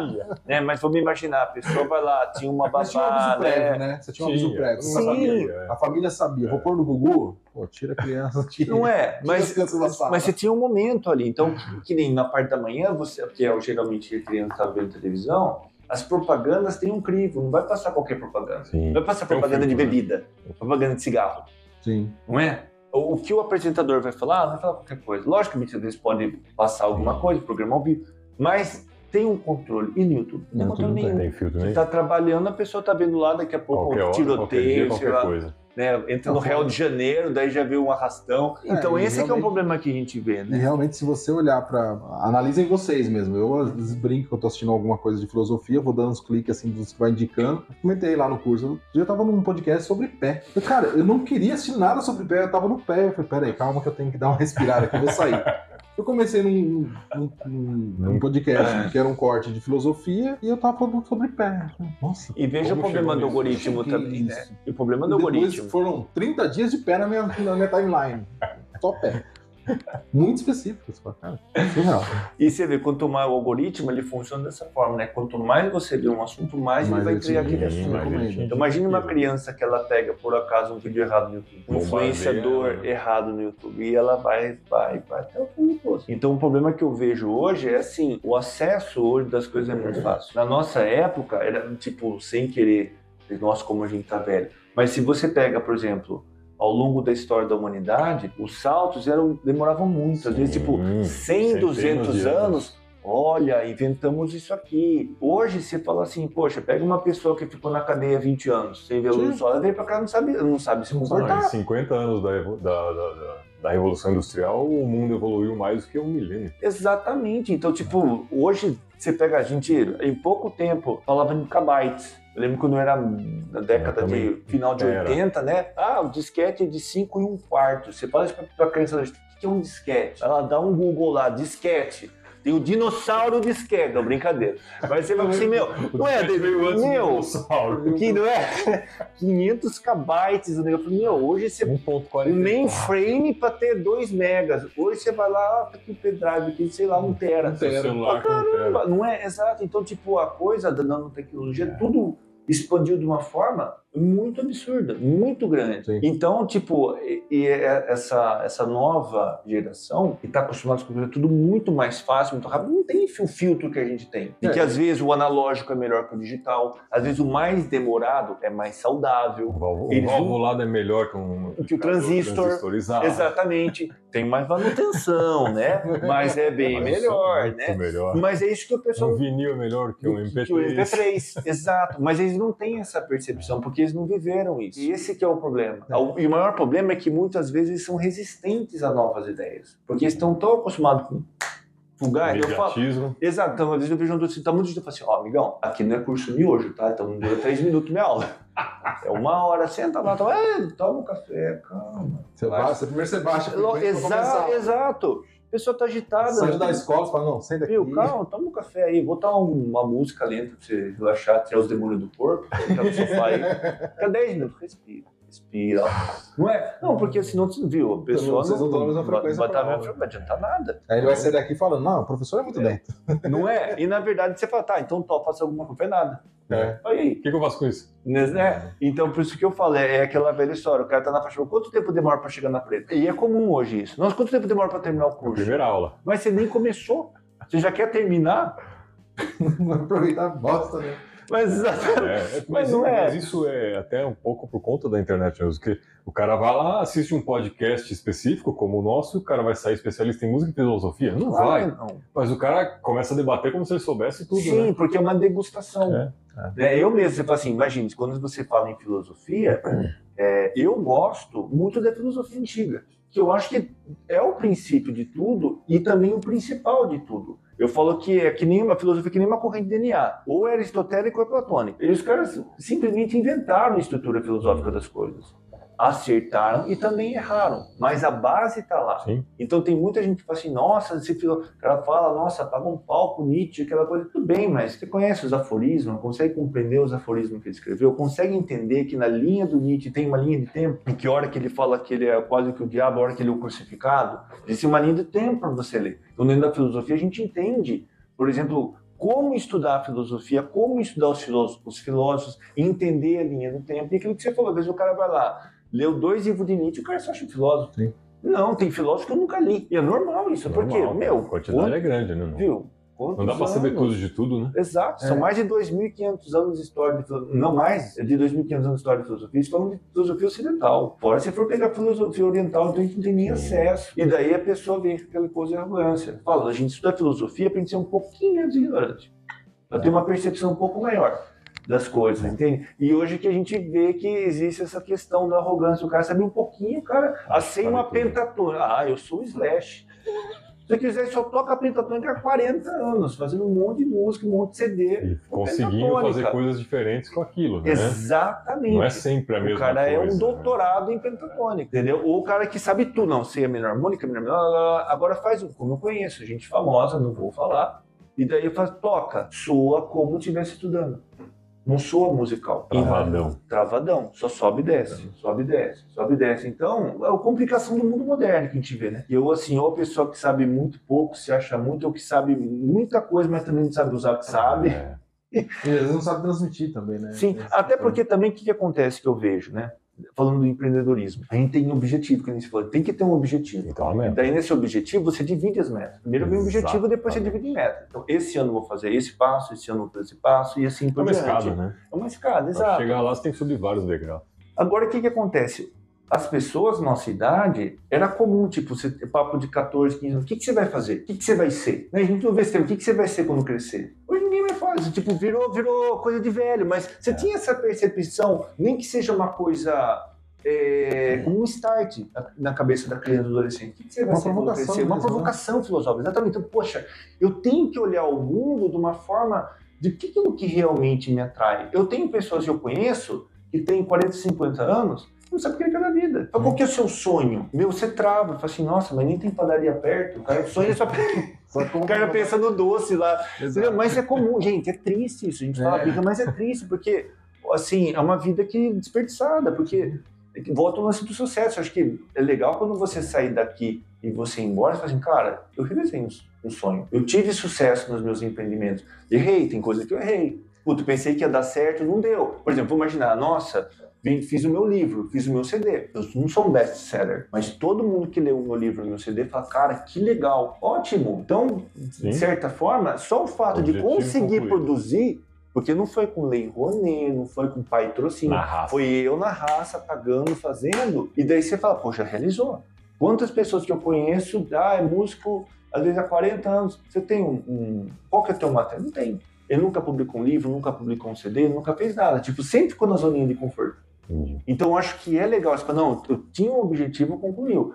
Agora, o que que você faz com isso depois? Daí é marketing, é uma outra Sim. história. Sim. Tem músicos que ficaram famosos muito depois, o Jorge Benson. Ele já era baita música. Depois dos 40, que ele começou a fazer sucesso. Então, o que que acontece? Às vezes também tem isso. A pessoa tá lá empreendendo lá. Quando, o, o cara lá que fazia KFC, que faz aquelas coisas de frango, meu, ele foi fazer sucesso depois, Depois de de, velho, depois de idoso. 60 anos, é. Exato. Então, às vezes a pessoa tá lá no primeiro empreendimento, vendo esse vídeo, Ah, mas eu tentei vender rosquinha e não deu certo, eu fui CLT. Não é assim, às vezes você vai é, Ah. começar um negócio, quebra, começa, outro quebra. É óbvio que a gente tem que estudar o máximo possível quebrar menos. para quebrar, de preferência nem quebrar. Sim. Mas não desistir se realmente você sente o âmago que você quer empreender, que você gosta de lidar com o ser humano, que não se preocupa em ter que ficar até mais tarde, às vezes estudando ou analisando. Isso tem, tem prazer em fazer, porque isso que eu acho um problema. Não é só trabalhar mais por trabalhar mais. Você tem prazer em fazer? Sim. Ah, eu não tenho, não vai empreender. Pelo menos não empreenda agora. Talvez você até tenha o, o espírito de empreendedor, mas você não achou seu nicho. Você não- Quando você achar, e às vezes uma coisa tão simples, às vezes o cara fala, meu, fui, fui, não fui. Às vezes aquilo que a gente fala, né, da própria universidade, que é um grande problema. A pessoa se forma para ser funcionário É, público. modela e o CLT, cabeça. exatamente. Enquanto que nos Estados Unidos a pessoa se forma já pensando em ter o seu próprio negócio. O cara vende limão na casa dele Sim. quando é criança. É, na porta desde da... sempre. Desde né? sempre o cara fala, ó, Cultivado, a pensar dessa forma. né, coloca aquela É banca de vendas, né, na casa dele, saldão, lá que ele coloca as coisas usadas para vender ali, é, na frente da casa. A gente vê muito isso em filme acontecer. Então lá você tem um espírito muito empreendedor. Sim. É, os Estados Unidos foi fundado em cima disso, né? Exato. E o que acontece? A gente não tem uma universidade de empreendedorismo. E às vezes, é uma coisa que eu vejo, a coisa que a pessoa mais gosta de fazer, por exemplo, a pessoa gosta de vender carro. Eu gosto de carro. Só que você não tem uma faculdade de automobilística. Você pode ser mecânico, mas o cara não quer mexer na grade. Não é o tesão dele. O tesão dele é vender carro, sobre falar de carro, tá, tá, ensinar tá. Daí, como é que você vai explicar para um pai que, tipo assim, nossa, mas você não tem curso superior? Percebe? Porque o canudo ficou muito importante. Né? Nossa, você tem Super grau. valorizado. né? Exato, hipervalorizado. Você, você pega, por exemplo, o, o próprio o Bill Gates, o Steve Jobs, não concluíram a faculdade. É. O, Steve Jobs tem uma coisa engraçada, que você tem as matérias eletivas, né? E você fala, não, eu quero fazer essa, essa matéria aqui. E daí, é, uma das matérias que ele mais gostou de fazer é a caligrafia. Uhum. Então você vê que o, por exemplo, eu tenho Mac há muito tempo, na área de música é Sim. muito bom, facilita muito. Tem um apelo estético muito grande das coisas. Você vê como desde Sempre o design, design, né? né? O design, a embalagem, tá, tá, tá, esse capricho, com certeza veio dessas horas, ele não concluiu. Mas, ele, mas é legal você ter a, a percepção da que tipo, uma, é uma universidade, é um universo. Poxa, eu gosto disso, disso. Quais as ferramentas que eu preciso? Eu preciso dessa ferramenta, dessa, dessa, dessa, dessa. Puta, legal. Então eu preciso saber disso, agora eu vou trabalhar e- minha vida. E aqui tipo não, né? coisa- É um negócio meio massificado. Bum! É isso aqui, ó. né? É, e esse tipo de É. coisa é só vivenciando experiências novas, diferentes. Porque, Sim. pô, você falou, entra na faculdade, vai ter essa, essa, essa matéria, essa grade, e no final você concluiu lá, engenharia, por exemplo, que o que eu Uhum. fiz. Pô, mas se você fez é, uma especialização, você fez um estágio numa empresa X, na outra Y, é, trabalhou com fotografia, que é o meu caso, por exemplo. Eu já fiz um milhão de coisas diferentes. né? Isso traz bagagem que quando você precisar de um determinado conteúdo, você pode não ser especialista, mas você sabe onde buscar. Sim. Você É, sempre eu- fala isso, né? Eu já fui fotógrafo, já fui, eu era confeiteiro, é, também sou músico não profissional, é, já fui DJ, é, já fiz muitas coisas, mas muitas coisas mesmo. Pô, aí num determinado momento, tô lá eu e o Cleiton debatendo, pô, peraí, mas aquilo ali puxa, dá pra encaixar aqui, quem que é de música que pode ajudar a gente nesse sentido? Legal. Porque traz um conceito que foge da, do cabresto, foge daquele, daquela metodologia da, da educação formal Perfeito. nossa, né? E aquilo E as pessoas hoje não experimentam tantas coisas. Sim, é muito. Isso é, é a gente muito canalizado. Linear, sobre o né? estágio, né? O estágio no Brasil, o estágio ele é uma ferramenta interessante das faculdades, mas subutilizado. A ideia é você, ao longo dos quatro anos, de repente trabalhar em quatro, cinco, oito empresas, seis meses em cada Sim. uma, profissionais diferentes, metodologia diferente. No Brasil não, no Brasil o cara já faz estágio pensando quanto que eu vou ganhar, Vou ser efetivado. vou ser efetivado, vou ficar resto da minha vida. Aí depois de 10 anos ele descobre que não gosta do do curso que ele Sim. fez. É complexo. E, e também tem mais um agravante que eu vejo que assim. Infelizmente, a grande maioria não quer trabalho, quer emprego. Então ela já Sim. fala assim: ah, mas se não der certo, eu dou um jeito de ser mandado embora e daí eu recebo o seguro-desemprego É, por seis meses ali. Seis ali. E daí, como a gente já sabe que, infelizmente, a gente tem que tomar cuidado com as que a gente fala aqui com as palavras, mas existe já um, um direcionamento para certos tipos de processos que são praticamente causa bem. Sim, sim. Então, para você empreender também por esse lado, quando você vai ter funcionário, também é muito complicado, porque daí, é, que nem no meu caso, eu não preciso ter funcionário. Isso me facilita muito minha vida, porque infelizmente, que nem está falando, você poder treinar um bom funcionário, ele realmente vestir a camisa, ser uma pessoa. Porque ela dá alta confiança. Numa empresa, o. Assim, os funcionários é a coisa mais importante. empresa, Exatamente. Isso é a coisa mais eu sou o importante Felipe da tem. Store, ele é o Cleiton da Store, né? Percebe? Então isso é muito importante. É o cara que está lá na frente. Por exemplo, você vai comprar um carro de uma concessionária. Eu tive, por exemplo, não vou falar por uma questão de ética, eu fui quatro vezes numa certa concessionária para tentar fazer um test drive no carro. Não consegui. Eu não juro, eu não consegui fazer o test drive. Quando veio a propaganda no Instagram, eu peguei e fiz questão de falar. Porque como empreendedor, esse também eu acho que é outra coisa importante a gente falar. Você vai comprar um produto, não gostou, fala com, com o empreendedor. Sim, É importante, comunica, porque- Dá um feedback pra ele. Exato. O problema é que eu vejo muito do que as pessoas. Você foi lá e conversou? Não. Parabéns, você está atrapalhando o mercado. Porque você tem que falar para o empreendedor. Ele pode ficar ruim, pode ficar com dor de barriga, pode xingar, mas é importante alguém E chegar e às vezes a assim. equipe que não, não Exato. passou a informação. Exatamente, viu? O seu- não tá sabendo. Exatamente. Eu tive um problema, por exemplo, com o meu relógio. Comprei um relógio, adorei o relógio. A pessoa falou: ó, esse relógio ele tem proteção contra água. Deu problema. Mas que tipo de proteção que era? Eu penso assim: se você vai comprar numa loja, a pessoa tem a obrigação de passar detalhadamente. Ela tem que estudar esse produto. Ela não pode ser, ah, tô lá parado, que a pessoa fica vai vender fica assim, né? Ah, chegou um vendedor. Ah, vai você. É, não é vendedor, é tirador É. de pedido, né? Percebe? Então a pessoa tem que ter entusiasmo. Poxa, o que eu posso fazer para te ajudar? Mas não só entusiasmo, entusiasmo, conhecimento técnico. Ah, você vai fazer tal coisa? Não compre esse relógio. É melhor você perder a venda que você perder o cliente. Sim. Percebe? As pessoas não têm, Não tem essa, não têm essa percepção. Então a pessoa que ela vai empreender, ela tem que ter um, um bom um, é, número de funcionários que realmente vista a camisa da empresa. Isso eu acho que é um outro problema que é difícil de empreender. Porque as pessoas, a pessoa que está ali como funcionário muitas vezes, ele pensa de uma maneira, volta na educação. Ah, o meu patrão ele me explora. Ah, o cara é. Parece que tem pacto com o diabo, coisa. Meu, se você acha que é fácil empreender, faz que nem ele. Só tem. Só Posso tenta. criticar, né? Não é exato. E tipo assim, muitas vezes, o, o famoso prolabore, e depois, primeiro tem que pagar o funcionário, pagar a mercadoria, é pagar aluguel. coisa que A última coisa, e às vezes ele sai no vermelho e fala, ó, esse mês eu paguei todo mundo, os meus funcionários não recebi nada. Só que o funcionário que está lá, que muitas vezes nem doou o sangue para aquilo ali, como poderia ter ajudado a empresa, não tem essa percepção. Tem. A per- a percepção vitimista da coisa. Então, voltando do lado político, Sim. que também tem a ver com a educação, eu acho que uma, uma coisa que eu vejo que é muito complicado é isso, é o vitimismo. E também para quem vai empreender. Ah, o meu negócio está dando certo por causa do meu pai que não fez tal coisa, por causa da minha mãe, por causa do cachorro, por causa do vizinho. Cara, se o negócio está dando certo, parabéns, mérito seu. Está dando errado? Parabéns, é mérito seu. Levanta, Olha os erros analisa, que cometeu, exato, e vai fazer Busca melhor. ajuda e. corrige, Exato, não adianta você ficar diferente. não é, choramingando É. porque tá ruim, tá difícil. O cara tá reclamando, mas tá fazendo sempre a mesma coisa, igual. É. É resultado Não é, diferente fazendo, o fazendo mesmo, as não dá, mesmas né? coisas do mesmo jeito. Então eu vejo esse comodismo. Então são vários É, assim, você vê, que, matizes, você né? vê que, o- que o problema da raiz está no funcionário e também está em muitos empreendedores. É o cara, às vezes, eu, às vezes eu passo por isso.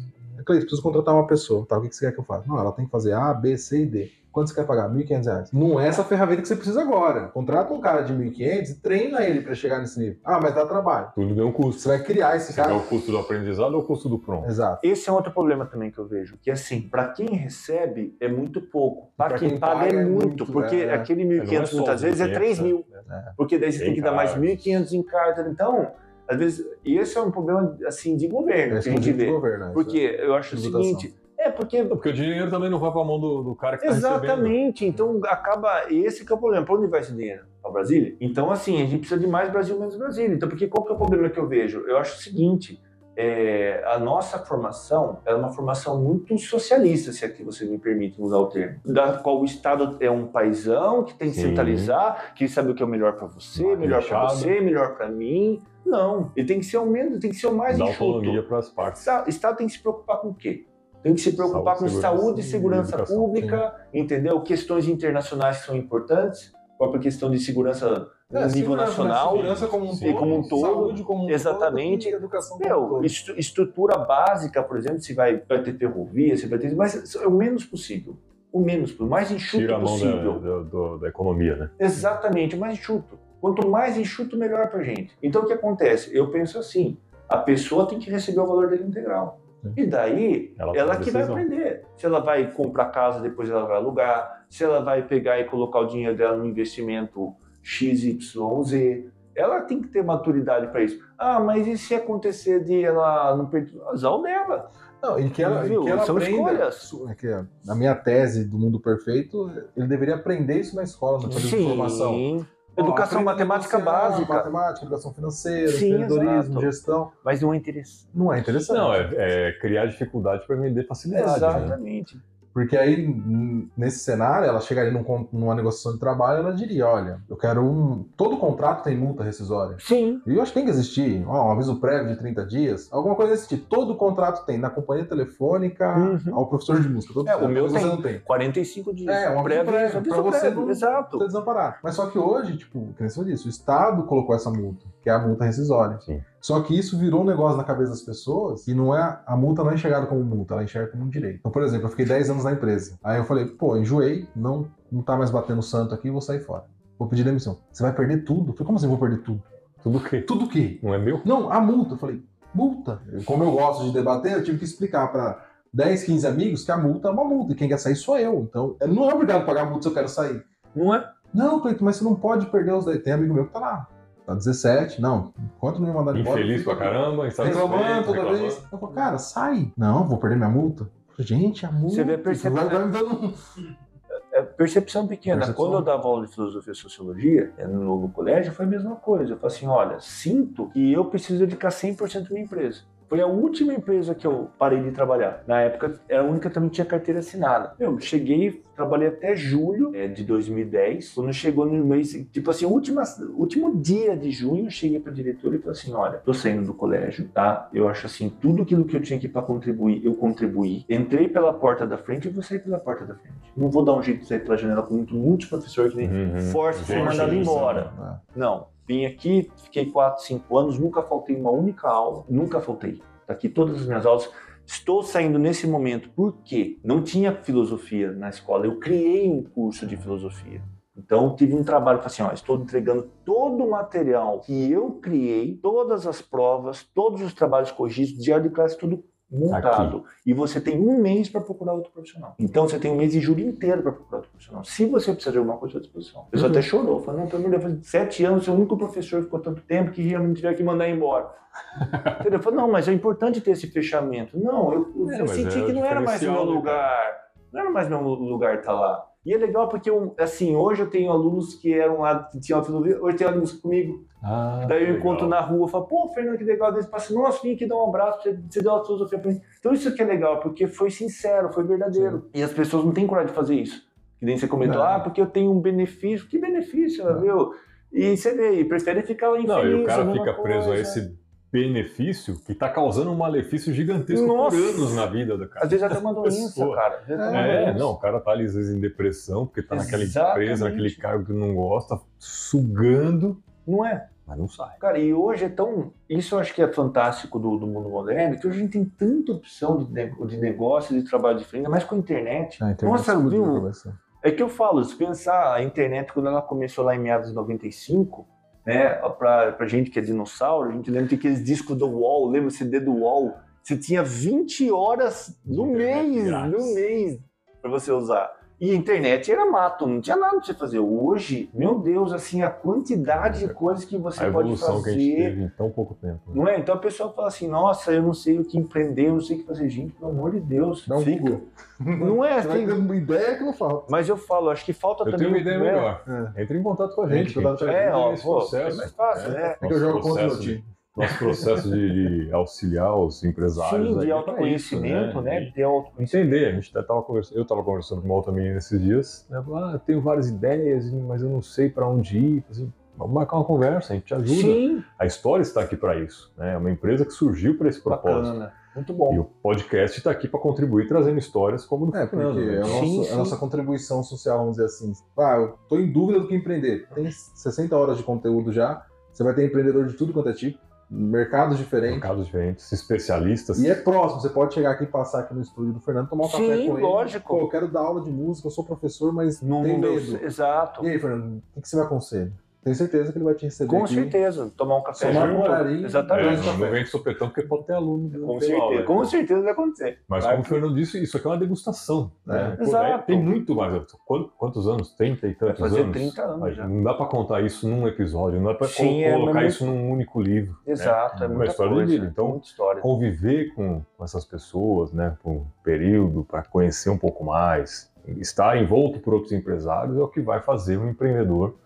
Conseguir crescer. Se, se é que ele quer, porque também não é obrigado a É, crescer então, o negócio. assim, E né? o, e o- e o crescer é muito Você mesmo, subjetivo, você, né? Eu não quero ter funcionários. Pra mim, Vamos tá imaginar. um- ok, Que nem eu tenho 20 metros quadrados. Né? Quando a gente fala, a câmera tá focada É. aqui, ela não vê o todo. Mas, meu, um espaço desse, na localização, que uma localização também tem que pensar no, Sim, no- no- na estratégica, estratégia. Então, um lugar que ele é central sem ser centro. Então, a pessoa consegue parar aqui, às vezes Estacionamento relativamente estacionamento fácil. exato então e daí eu consigo ter um condomínio um valor mais baixo ter um preço mais atrativo. Então Tudo a- Isso influencia, né? exato porque às vezes o tamanho não quer dizer nada né? o cara tem uma concessionária de carro gigante e não vende carro. E outro tem um estacionamento pequeno tem baita do atendimento o O cara carro bom e vende, vende. vende carro na casa dele. Não é?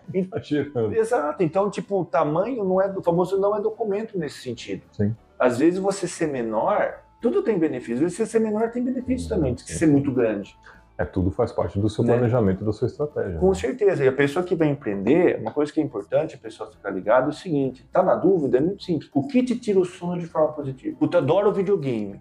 Nossa, sabe de tudo. Faz um canal de videogame que faz review de jogo, que vende jogo. Ah, vou falar sobre esse jogo aqui, pô, é da minha infância. O cara joga o jogo, termina, comenta, tem jogo para vender, faz link da Amazon patrocinado. que- Hum, Tanta coisa. Agora, a pessoa tem que meios. Lógico. Vai Agora, buscar, se a pessoa está nessa dúvida, acho que a primeira coisa é isso daí. Que tem assunto que a pessoa fala assim, ah, eu não gosto de nada. Aí o cara fala de o cara, nossa, brilha o olho. E a pessoa, nossa, meu, o que, que é você agora? Nunca te vi brilhar o olho assim.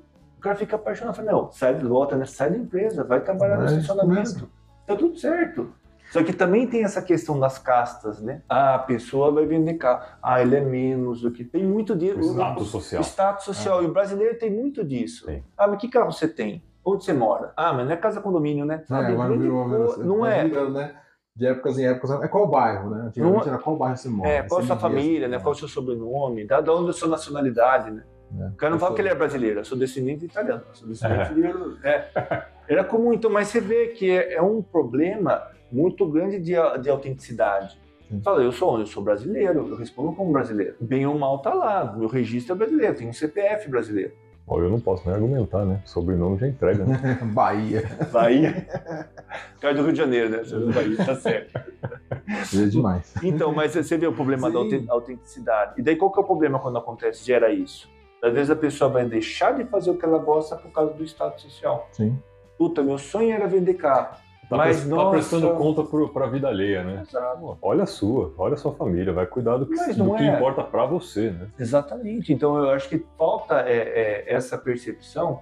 E às vezes também ele pode ter mais de um negócio. E tem um amigo meu lá, que é das FC, e tem dois negócios diferentes, tá tudo certo. Um terceiro negócio, por que não? A pessoa consegue empreender várias coisas, Ele não conhece e, nós. e, e, e gosta- então, tem um negócio ali, Rodrigo. O Rodrigo, É. exato, um grande amigo meu. Então, isso que eu acho que é legal, porque às vezes você consegue gerenciar um bom, fazer com que aquele negócio ele flua bem e montar outros paralelos, porque que no meu Uhum. caso, eu gosto de várias coisas, eu gosto. Só que como no meu caso aqui é muito, como a gente falou, personalizado, a minha empresa eu não posso delegar e nem vou delegar. Mas tem Sim. várias outras coisas que eu gostaria de fazer, mas eu falo, não, nessa vida não vai dar. Fica Porque vai ficar de uma próxima, é, porque também assim, por causa do tempo mesmo, Sim, né? que sim, você tem sim. que maturar. E assim. Fernando, acho que é constante evolução, né? Daqui 10 anos você muda de ideia. Pô, agora eu peguei esse aluno aqui que o perfil bateu, ele formou comigo. Pô, esse moleque aqui é interessante. Vem aqui, começa a dar aula aqui, eu vou começar a abrir mais alunos, mais vagas. E, É, como Não muitas sei. pessoas fazem na verdade, isso, as né? escolas acho que crescem assim de música, principalmente, É, de idioma. Não sei, talvez amanhã ou depois, é que nem você falou. Tipo, comecei num local, num local e em determinado momento vou pra outro e e agora tá aqui, tá estabelecido. Mas daqui 10, 15 anos não sabe, né? Assim, tem que ver sempre as pretensões e também a gente sofre, é, por ser um terceiro mundista, a gente tem um grande problema que a gente sofre muitos impactos econômicos, sociais. Vindos de fora. Exato. Então, e próprios internamente. Então, a gente é uma coisa que eu vejo que é muito complicado nós como empreendedores conseguir ter às vezes um planejamento tão a longo prazo. É. Não daqui cinco anos. Nossa, para cinco anos brasileiro é parece que é 50 anos. Porque, tipo assim, que nem a gente não tem governos de continuidade. Isso aí é muito importante. Isso, É, não por tem exemplo. política de Estado. é só- Exato. Então, tipo, a pessoa, vamos imaginar, ah, vamos fazer um Piracicaba. Eu, não, eu vou ser sincero, eu não tenho conhecimento tão claro das coisas que estão acontecendo na prefeitura de Piracicaba. Não tenho. Então, eu não posso falar que tá bom ou que tá ruim. Eu não posso fazer esse juízo de valor. Mas o que, que geralmente acontece? Então, não vai cortar o pano, porque eu não tô falando nem bem nem mal, porque Sim. né, até a sua ignorância, falta de conhecimento. Mas vamos imaginar que você tem um governo é, que está ali, X. que é de um determinado partido. Quando chegar um Y, caso troque, o que, que seria o ideal? Fazer uma reunião com toda a equipe que está lá, já Entender fazer os entender os planejamentos. Por que, às vezes você tem lá um planejamento que está é muito boa, bom, a equipe está excelente, viu? Vai pau, continua, meu. E não tem isso. Ah, não, é a minha equipe que vai entrar, daí às vezes vai lá, tem o cabide de emprego, de certa forma, porque o cara me ajudou numa campanha, daí, não, esquece isso aqui, daí você vai lá, o negócio que estava lá, às vezes é muito como engenharia. O cara está construindo, larga lá abandonado, daí tem que explodir porque já não serve mais.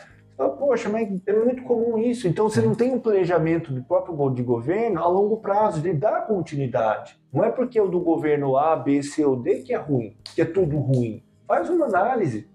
E às vezes, assim, às vezes é um projeto que está em andamento. e Eu vi muito isso da minha área mesmo, questão de abertura de empresa, mudou algumas coisas na prefeitura. Às vezes o cara tem um plano quando ele implanta, né? E o cara que entra novo fala assim, não, tira porque é dele. É. E às vezes o plano Sim, era bom, exato. era uma coisa menos para se preocupar, e ele Mas é começa do do outro. zero. E às vezes a ideia do novo é igual ao antigo. Só que o antigo já tinha seis meses, um ano rodando. Sim. E você perde tempo. Porque ele quer ter um nome. Zero, quer ter um que é o, nome, eu no- fiz. orgulho, né? Ah, É. foi o meu nome que foi feito. Tá, tá, tá. E Isso é muito ruim para quem empreende, porque o que acontece? Que nem quando a gente teve agora uma mudança de governo muito brusca, né? Que saiu o governo X e entrou o governo Y. Vamos falar em códigos, né? Sabemos o problema das- dos algoritmos e tudo mais. Só que qual que é o detalhe? É que como teve uma disputa muito grande nesses dois cenários, entre A e B, então quando mudou, por exemplo, essa estrutura governamental, muita gente que empreendia fez o quê? Segurou. Segurou. Não sei o que vai acontecer. E aí, vou empreender? Vou gastar? dinheiro, é. Vou investir? Então, uma boa parcela que estava investindo Parou. fortemente parou. E daí você tem o efeito dominó. Várias empresas que vão quebrando porque, ó, meu, tá faltando, viu, um, é, gráfica não tá bem imprimindo. né? É uma cadeia que alimenta aquilo. Imagina, uma concessionária Ford saiu do Brasil. Meu, não é. Não- exato, o pessoal não tem aquela percepção. Não é só quem constrói trabalho. carro, né? Mas você tem várias a ali. cadeia, né? Uma cadeia de alimentos, por exemplo, que sustenta quem está lá, cidades inteiras que dependem da, daquela, sabe? Então, assim, você não sabe o tamanho do estrago que faz um negócio desse. Então, isso o é problema verdade. que eu vejo que empreender, quando a pessoa vai empreender, ela tem que ter essa percepção assim: olha, o Estado, via de regra, não vai te ajudar. Talvez você consiga aí um empréstimo aqui e acolá, É que também não é do Estado. que né? também não é do da Estado, também é iniciativa privada, exatamente. Então a pessoa tem que ter essa percepção, porque se ela achar que ela vai nadar numa maré por causa que a política está A, B ou C, ela está pronta para cair da prancha. É, isso também entra no planejamento, né? Você, você Exato. como empresa, você vai olhar e falar assim, tá, e aí a gente brinca que a cada quatro anos você tem que ter um planejamento quando, considerando aquele fator. Quem está concorrendo? A A e B. Ah, se B vir, venho para cá. Se for A, a tendência é vir para cá. Sim. E aqui eu tenho um caminho do meio que eu sou neutro e vou continuando aqui para não quebrar Exato. meu negócio. E aí eu seguro, retraio investimento, e normalmente isso vai do grande para o pequeno, né? Vamos você deu o exemplo de uma montadora. Uma Sim. montadora, ela- quando ela segura o valor, é toda a cadeia, dá até o faxineiro, do diretor que tinha faxineiro em casa. Tudo isso vai, Vai, Sim, vai caindo, afetar. né? Afeta Vai todo afetar. mundo. Mas ninguém tem essa visão. E- dizer, e- uma boa parte não tem essa Sim, visão. e para quem empreender, vai empreender é essencial, porque não adianta o cara só dominar o negócio dele, tem que saber o meio que ele tá. Sim. Porque às vezes o cara vai criar um meio, por exemplo, que, meu, é, só vai ter dificuldade. Ah, e existem oportunidades em todas as situações, Sim. como existem problemas em todas as situações. né? Não tem governo A é perfeito, não existe. Ah, não, Vai afetar não, é um feito outro de positivo pessoas, e negativamente. Né? Feito Então de pessoas. tem que também conseguir enxergar, às vezes, um pouco disso, mas mais uma vez caímos para política. Né? É, cai, porque querendo ou não, como a gente fala, a gente é um Tudo da é coisa um ser humano é animal Sim, político, sim, né? sim. Faz parte né, da polis, aquela coisa grega que a gente vê, no cuidado da cidade, assim por diante. Mas é essencial, porque às vezes a pessoa ela fica tão bitolada no negócio dela, não olha pro lado. Sim. E daí ela não consegue enxergar as oportunidades Aí e as quebra. armadilhas Isso, também. Aí quando né? quebra, ela fala: Meu Deus, o que aconteceu? Mas não é. de repente, Fechou. não, cara. Por exemplo, tem. Vem acontecendo há Ah, muito tempo, sim. você que não analisou, né? Por exemplo, tem uma coisa no Brasil, quando a gente fala de imposto, por exemplo, uma coisa engraçada. Todo empresário sabe que em janeiro o governo libera um financiamento, um parcelamento de dívida com desconto. Esse ano não liberou. Então, tipo, muitos clientes já, tipo, a dívida acumulou e aí não liberou. Simplesmente não veio. sabe? Mas todos os anos, Vinha. nos últimos, sei lá, 16 anos vinha. O cara esse ano não liberou, mas ele já estava acostumado. Ele tava contando, Ele estava né? trabalhando, o- dinheiro do imposto era o fluxo de caixa dele. E aí agora ele com aquele choque, pô, ser- vou ser expulso do Simples Nacional porque eu tenho dívida, eu contava que eu ia parcelar e permanecer. Olha o impacto, ele não se preparou. Não Aí tinha caixa de reserva. Não tem caixa. Então, é é assim. É é um. Aí é uma decisão É. política, né? Porque aí o governo decidiu não liberar essa questão diferenciada Por isso que é importante não que- depender, é, como eu é falei, né? não pode depender depender do governo. e acompanhar, né?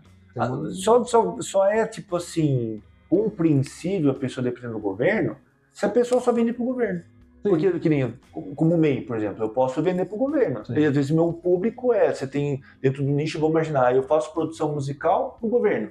Então, ah, precisa do Ministério da Fazenda, precisa de uma música, tal, tal, tal, eu tenho contato lá, faço. Não, daí tudo bem, meu cliente principal é tal coisa. Daí é compreensível. Sim. Ah, você faz um livro, material didático para você vender para a escola. Uhum. É compreensível. Mas a maioria das empresas não. Não, é. E a pessoa fica o tempo todo assim meio que esperando que o governo vai fazer chover para ele poder, né, como você falou, pô, mas meu, você tem um, fluxo de caixa positivo e você ter um dinheiro guardado para pelo menos seis meses. Ai, Fernando, mas daí a pessoa fala, nossa, mas isso é muito surreal, mas você tem que conquistar isso. É, é, entendeu? e- E isso que eu vejo, às vezes a pessoa começou a ganhar um. Quer ver uma coisa que eu vejo que é muito comum? Aconteceu muito isso aqui na cidade, aqui em Piracicaba. A pessoa chegava, por exemplo, montava um bar na BO, na Carlos Botelho, né? E daí o que acontece? Meu, o, o piracicabano, ele é muito neofílico, ele ama novidade, mas ele não fica, ele não vira cliente fidedigno. Então o cara pegava, montava um bar na cidade, meu, Hum, bum! Mas os primeiros dois meses, você não Lotava, conseguia, não conseguia lotar, não entrar. conseguia entrar. O que, que o cara fazia? Comprava um áudio zero. é, É batata, mas dava mais dois meses, tava só as músicas. E daí o que acontece? O que o cara faz? Pagando aluguel, sei lá, da Busca a época. apreensão do carro. Não, acabou. Exato. O cara quebrava. né? Cinco meses o cara tava quebrado. E não foi um caso que eu vi. Foram vários casos. É a mesma receitinha de fracasso. Porque a pessoa tem que entender, cara, tá dando certo, maravilha. É momento de você fidelizar. Sabe, faz ali, conhece, pega o telefone, pega e-mail, faz isso, faz aquilo, faz promoção, chama, faz... Meu, depois você vê é, o, o supérfluo. É, mas o, Entendeu? E o pessoal não vê isso o daí. brasileiro né? é imediatista e o empresário brasileiro não é diferente, né? Da- É que ele, o, o empresário, ele ainda, principalmente quem está começando, que ainda não passou os perrengues todos, é, ele pensa hum, como, se- como um CLT. Pô, tá entrando dinheiro, Exatamente. vou gastar comigo. Exatamente. Tira o dinheiro da empresa, vai lá, compra um carro zero, compra uma casa, presente e, e vai viajar. É Só isso que mesmo. é incerto. Ele não deixou a empresa estruturada ainda para que possa manter esse padrão de vida. E aí, qualquer oscilação a empresa quebra, você quebra a empresa, você quebrou sua família, porque você está sendo sustentado pelo seu negócio. Sim. né? Até a Ford, quando É. saiu, estava vendo um podcast, eles estavam falando o quê? Que a Ford estava dando, mesmo vendendo bastante carro, estava dando milhões de prejuízos Uhum. por, por, por mês. Então, imagine o que eles não tinham de caixa para fazer um- para segurar anos muitas vezes aquela situação para ver se entra governo, sai governo, se vem medida A, B, C ou D, até tomar uma decisão que eu acho uma decisão muito forte. Você Uhum. tá no outro, imagina, a gente tem uma empresa aqui lá na Coreia do Sul. Poxa, para você sair daqui, para você montar uma empresa na Coreia do Sul, imagine o trabalho que você não tem que ter. De conhecer uma nova cultura, de conseguir entender como o coreano pensa, como ele consome equipe. Gente, são trabalhos de décadas. Então, para a pessoa tomar uma decisão de sair de uma nação para Expandir para outra. para outra ou simplesmente parar, é um negócio muito delicado. Não é da noite pro dia. Não, e por mais que seja, ah, é capitalista, mas eles têm uma responsabilidade social que eles têm consciência. Sim, cara, Como eu acho disse, ótimo. toda a cadeia. Toda a cadeia, não é só quem está dentro da empresa, mas todo o comércio, toda a prestação de serviço em volta daquele negócio que É, por que acontece que- que é direta, né? É, as cidades, nos Estados Unidos isso é mais claro, mas no Brasil isso acontece muito entre cidades. Estados também. Sempre fomentam, às vezes dão um terreno. Vão falar, ah, mas por que que quer trazer uma. Quando você joga, quando o Brasil.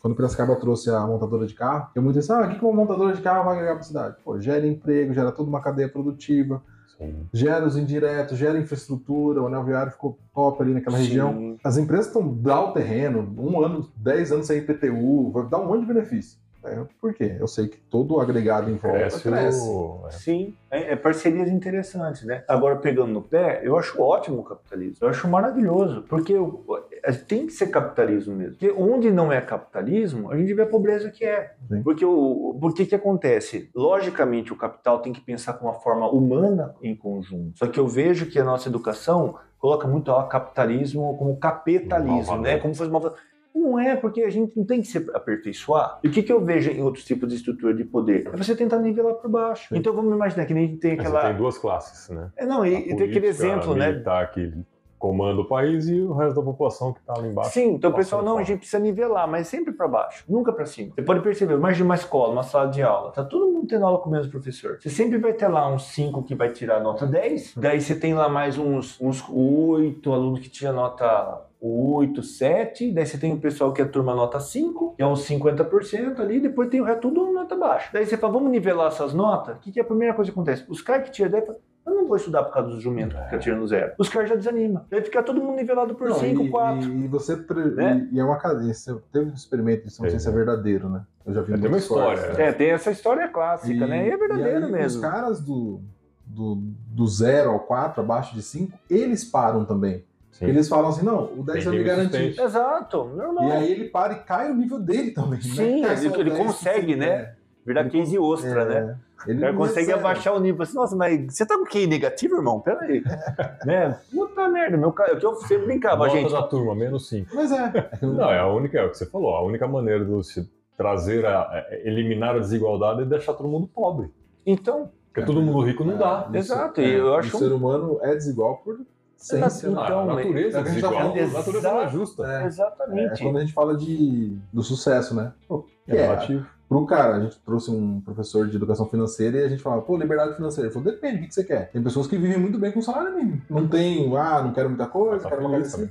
Então, Acabou. nem todo mundo quer ter um iate. Exato. falo, no capitalismo, qual que é o problema? O pessoal fala assim, ah, mas não vai ter Ferrari pra todo mundo. Mas quer. Mas nem quer. todo mundo quer Ferrari, cara. Tem gente, tem amigo meu que nem dirige, dirige. Tem mais de 50 anos, falando, nunca dirigi um carro, não quero O dirigir. cara tem uma linguiça fazer um churrasco de domingo, tá bom. Exato, então e não tá tudo certo. O cara falou, não, todo mundo tem que comer picanha. E não Mas necessariamente é o cara assim. que tem um iate ou uma Ferrari tá feliz com o que ele tem, porque ele tem que fazer isso pra mostrar pros outros. E às vezes o cara tá muito insatisfeito. Exatamente. O Então- famoso recentemente é. o Barça, né, nessa treta. Ah, o Barça É. é. milionário, mas ele não tem uma Ferrari. A filha dele falou, ele não quer.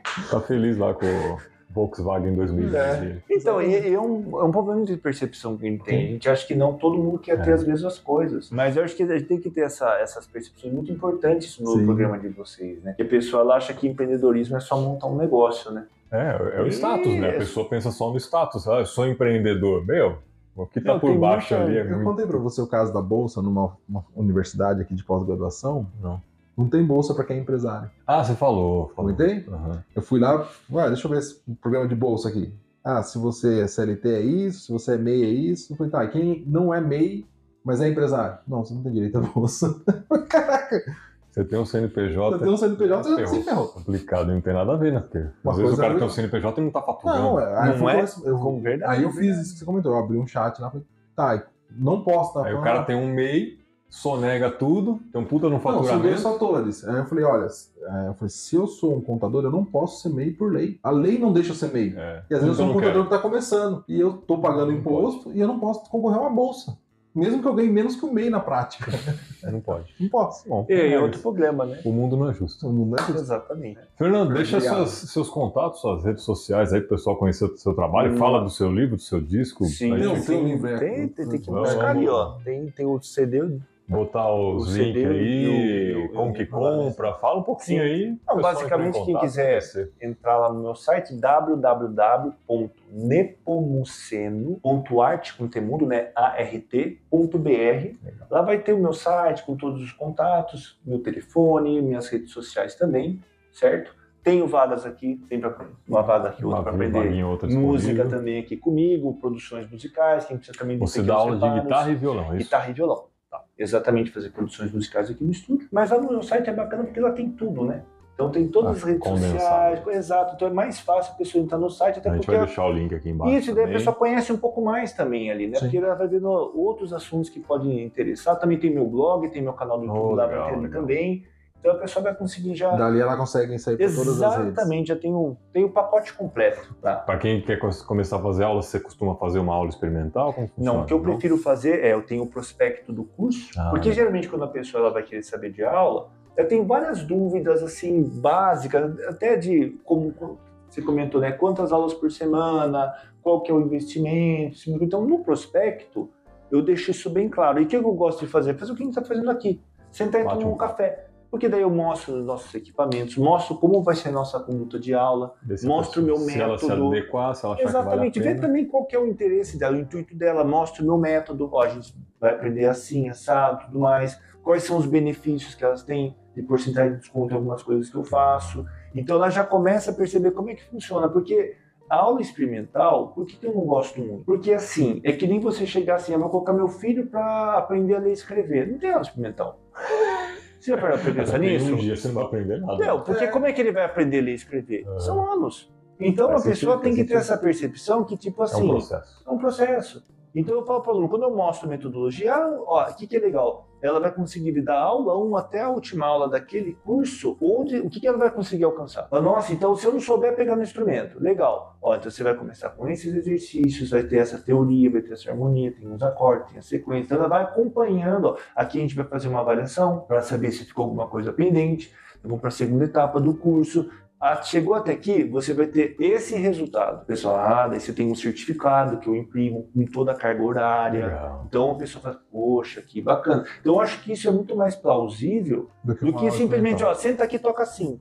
Porque depois assim, ah, eu senti dor, ah, eu senti isso, aquilo, ou a pessoa vai para empolgação. Nossa, eu gostei, mas viu, não é ah, eu gostei. A primeira aula, vamos dizer, de uma, uma a novidade, volta, a novidade é sempre gostosa. Só que o que é o problema? É a questão da disciplina, a logística de organização, para todo dia ter um tempo para estar estudando. Então é isso que muitas vezes as pessoas não veem. A pessoa chega, vai lá, tenta amarrar a pessoa no contrato e segurar a pessoa por causa do contrato e pegar na emoção. Porque a gente sabe que venda, 90% é emoção. Sim. É isso aí, o cara fica emocionado, vai vender uma coisa que a fica violino de por trás ali, na musiquinha de fundo, e é isso aí, porque a pessoa compra por emoção. Eu não quero que a pessoa venha aqui no meu curso por emoção. Eu quero que ela venha por razão. Fala, nossa, eu quero fazer aula com o Fernando, que, cara, vai valer o Tem uma investimento. metodologia que faz sentido. Exatamente, eu, tô percebendo que se eu me dedicar, eu- vai depender de mim. Em menor tempo possível, eu vou ter um grande resultado, sendo que eu vou ter suporte fora de aula, vou ter outros benefícios, então não vai se sentir desamparado, vai ser um ambiente gostoso, uma que comunidade. Exato, que não vai ser só aquela coisa de uma aula de música, mas, poxa, vou tomar um café, vou comer um pão de queijo, vai ser um momento meu também agradável, de qualidade de vida. Uma terapia, quase. Exatamente, muitos alunos, porque eu falo do, do tipo, a brincadeira, eu falo que é uma terapia, não sai daqui por causa da terapia, né? Sai mais barato, eles brincam, né?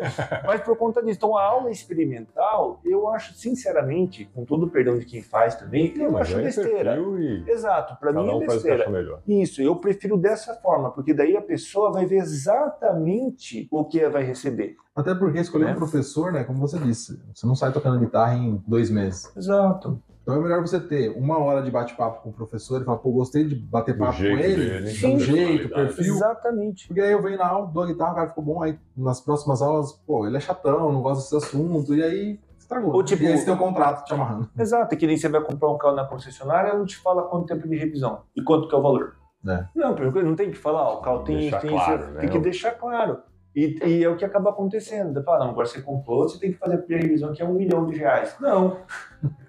Percebe? Então eu prefiro dessa forma, porque eu acho que a pessoa vai ingressar, ela tem que ter muito claro o que, que a gente vai fazer aqui. Então eu sempre falo, você dá aula de música? Não. Modéstia à parte, eu faço muito mais. Eu dou um curso de música. Porque aula pra mim é uma coisa muito vaga. Pontual. Ah, hoje vamos falar de pentatônica? Ah, vamos falar hoje de escala maior? Vamos falar de, de power accord? Não. Eu o tenho programa um- musical. Exato, às vezes o cara fala, ah, mas quando eu vou aprender pentatônica? Aula 27, tá? Por que que tá na aula 27? Porque eu, na qualidade de músico, profissional e professor, sei que até aqui ele já está pronto para aquele conteúdo. É, É, que nem no tem que caderno, faixa amar. branca, vermelha, amarela, verde, não é da branca vai para preta. Então, eu sei mais ou menos onde é que tem que estar nesse nível para chegar aqui. Então tem que saber pra poder Exato. isso aqui. Ideia é legal, porque a pessoa fala, poxa, na hora que ela vai vendo o curso, fala, nossa, mas aqui tem muito mais do que eu preciso. Sim. Fala, poxa, legal, do que uma pessoa que, tipo, só passa musiquinha, às vezes a pessoa chega, vai lá numa aula experimental, fala, mas o que, que você quer aprender? Fala, meu professor é você.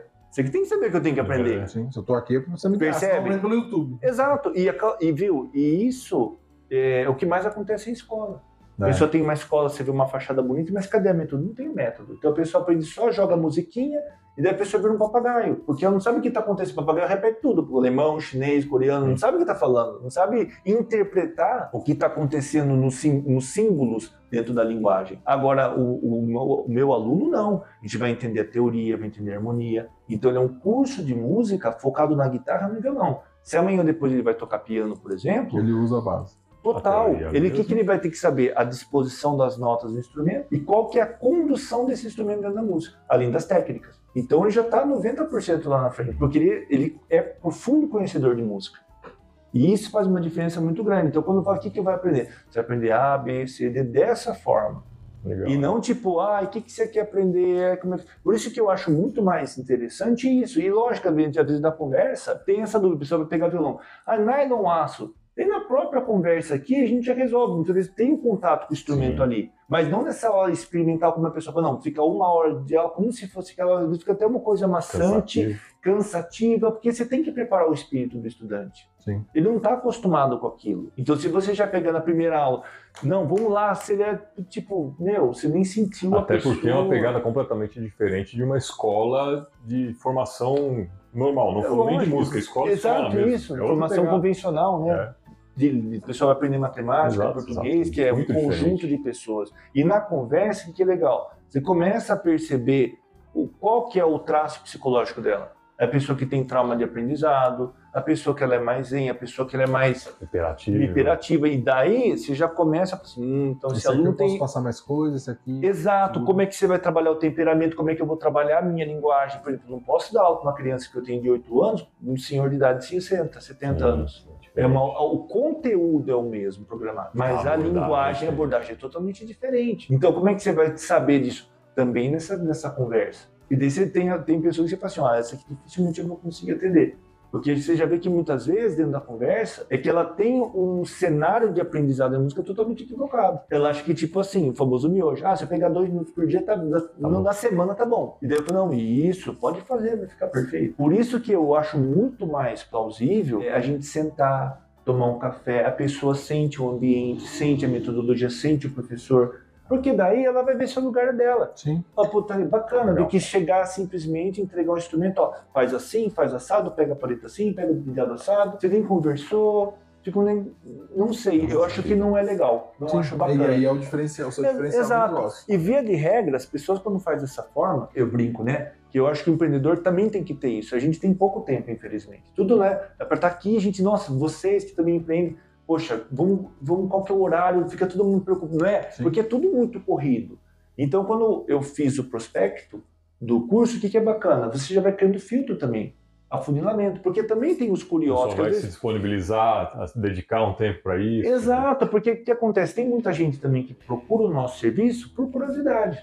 E às vezes a gente vai fechar o outro, mas quer saber se vai fazer bom negócio. E às vezes o foco dele é preço. Para ele, o bom negócio não é qualidade, é preço. E daí eu falo, eu não sou o cara mais barato da cidade, também não sou o cara mais caro, mas eu procuro ser o cara que simplesmente eh, vai além das expectativas. É, essa é a minha É uma preocupação. proposta formada. Minha proposta é exatamente essa. Então, na hora que você vai passando por aquele funil do prospecto e a pessoa realmente ela gostou, ela vamos tomar um café sem compromisso. A pessoa vem aqui para tomar café. A conversão é 90%. Legal. Sim. Mas porque ela já passou pelo aquele passou funil, processo. pelo processo. Então, na hora que a pessoa vem, ela fala: não, meu, o preço tá legal. Se ele entregar aqui, tá falando no prospecto, que o prospecto é bonito, bacana. Daí a pessoa vem aqui e fala assim: nossa, cara, gostei. Que horário que você tem? Fechou. Eu acho que é muito melhor do que você que nem uma pessoa que vai fazer uma cirurgia. Ah, vai lá, faz bariátrica legal, tá, tá, tá. Não, viu? Bora, bora, bora. Mas você falou do pós-operação? Daí a pessoa entra no alcoolismo, esse monte de coisa, porque não falou, olha, cara, vai ser assim, vai ser assado, vai mexer com o seu psicólogo. Eu, se eu fosse você, já entrava com um psicólogo antes. Psicólogo antes, vai começar a trabalhar isso, vai fazer atividade física, vai ter que fazer mudança alimentar. E não, o cara só quer passar na etapa porque quer ganhar. Ah, depois que eu fiz a, fiz a minha cirurgia, foi, foi um sucesso. Tá tudo certo. Mas e o paciente? Ah, Pós-operatório virou. Não é? Então, na conversa, por isso que eu volto a focar bastante nisso. É legal porque a pessoa, ela realmente vai ver, nossa, esse curso é pra mim, não é pra mim. Porque às vezes a pessoa quer, não, só quero tocar três, quatro acordes lá, fazer bem, bem, bem. Aí, Então você vai no, na internet, que eles comentou, vai ter alguém ensinando três, quatro acordes. Sim. E é o que você quer, você não precisa fazer aula. Uma hora sai, Com certeza. né? Então eu volto o foco A prática empresa, vai, né? vai sair alguma coisa em algum Exato, momento. Né? né? A prática conduz à perfeição, né? É isso aí. Se você ficou até agora, deixa seu like, deixa um comentário, xinga a gente, fala qualquer coisa, deixa uma Interage. sugestão para próximos temas. E Indica convidado pra gente, a gente teve dica, uma a gente indicação lá no- também, é. E Então, se você quer ser um rockstar em 24 horas, aqui não é o lugar Não é o lugar. né? Se você quer ter Não é uma o lugar. formação musical, Se você quer milagre, você procura o Universal. que faz, né? Lá que é lugar de fazer milagre, a gente não é bruxa. Eu sempre falo isso, aqui não tem bruxaria, tá? Não aprende por osmose, tá bom? Tem que ir lá Tem fazer. que se dedicar. Tem que se dedicar, não adianta. Não é uma hora de aula que vai resolver. Tem Exatamente. fazer sua Exatamente. parte. Lá que é lugar de desenvolver. Semana que vem tem mais, Feitão? Semana que vem tem mais. Valeu, É galera. isso aí. Obrigado, gente. Obrigado. Até mais.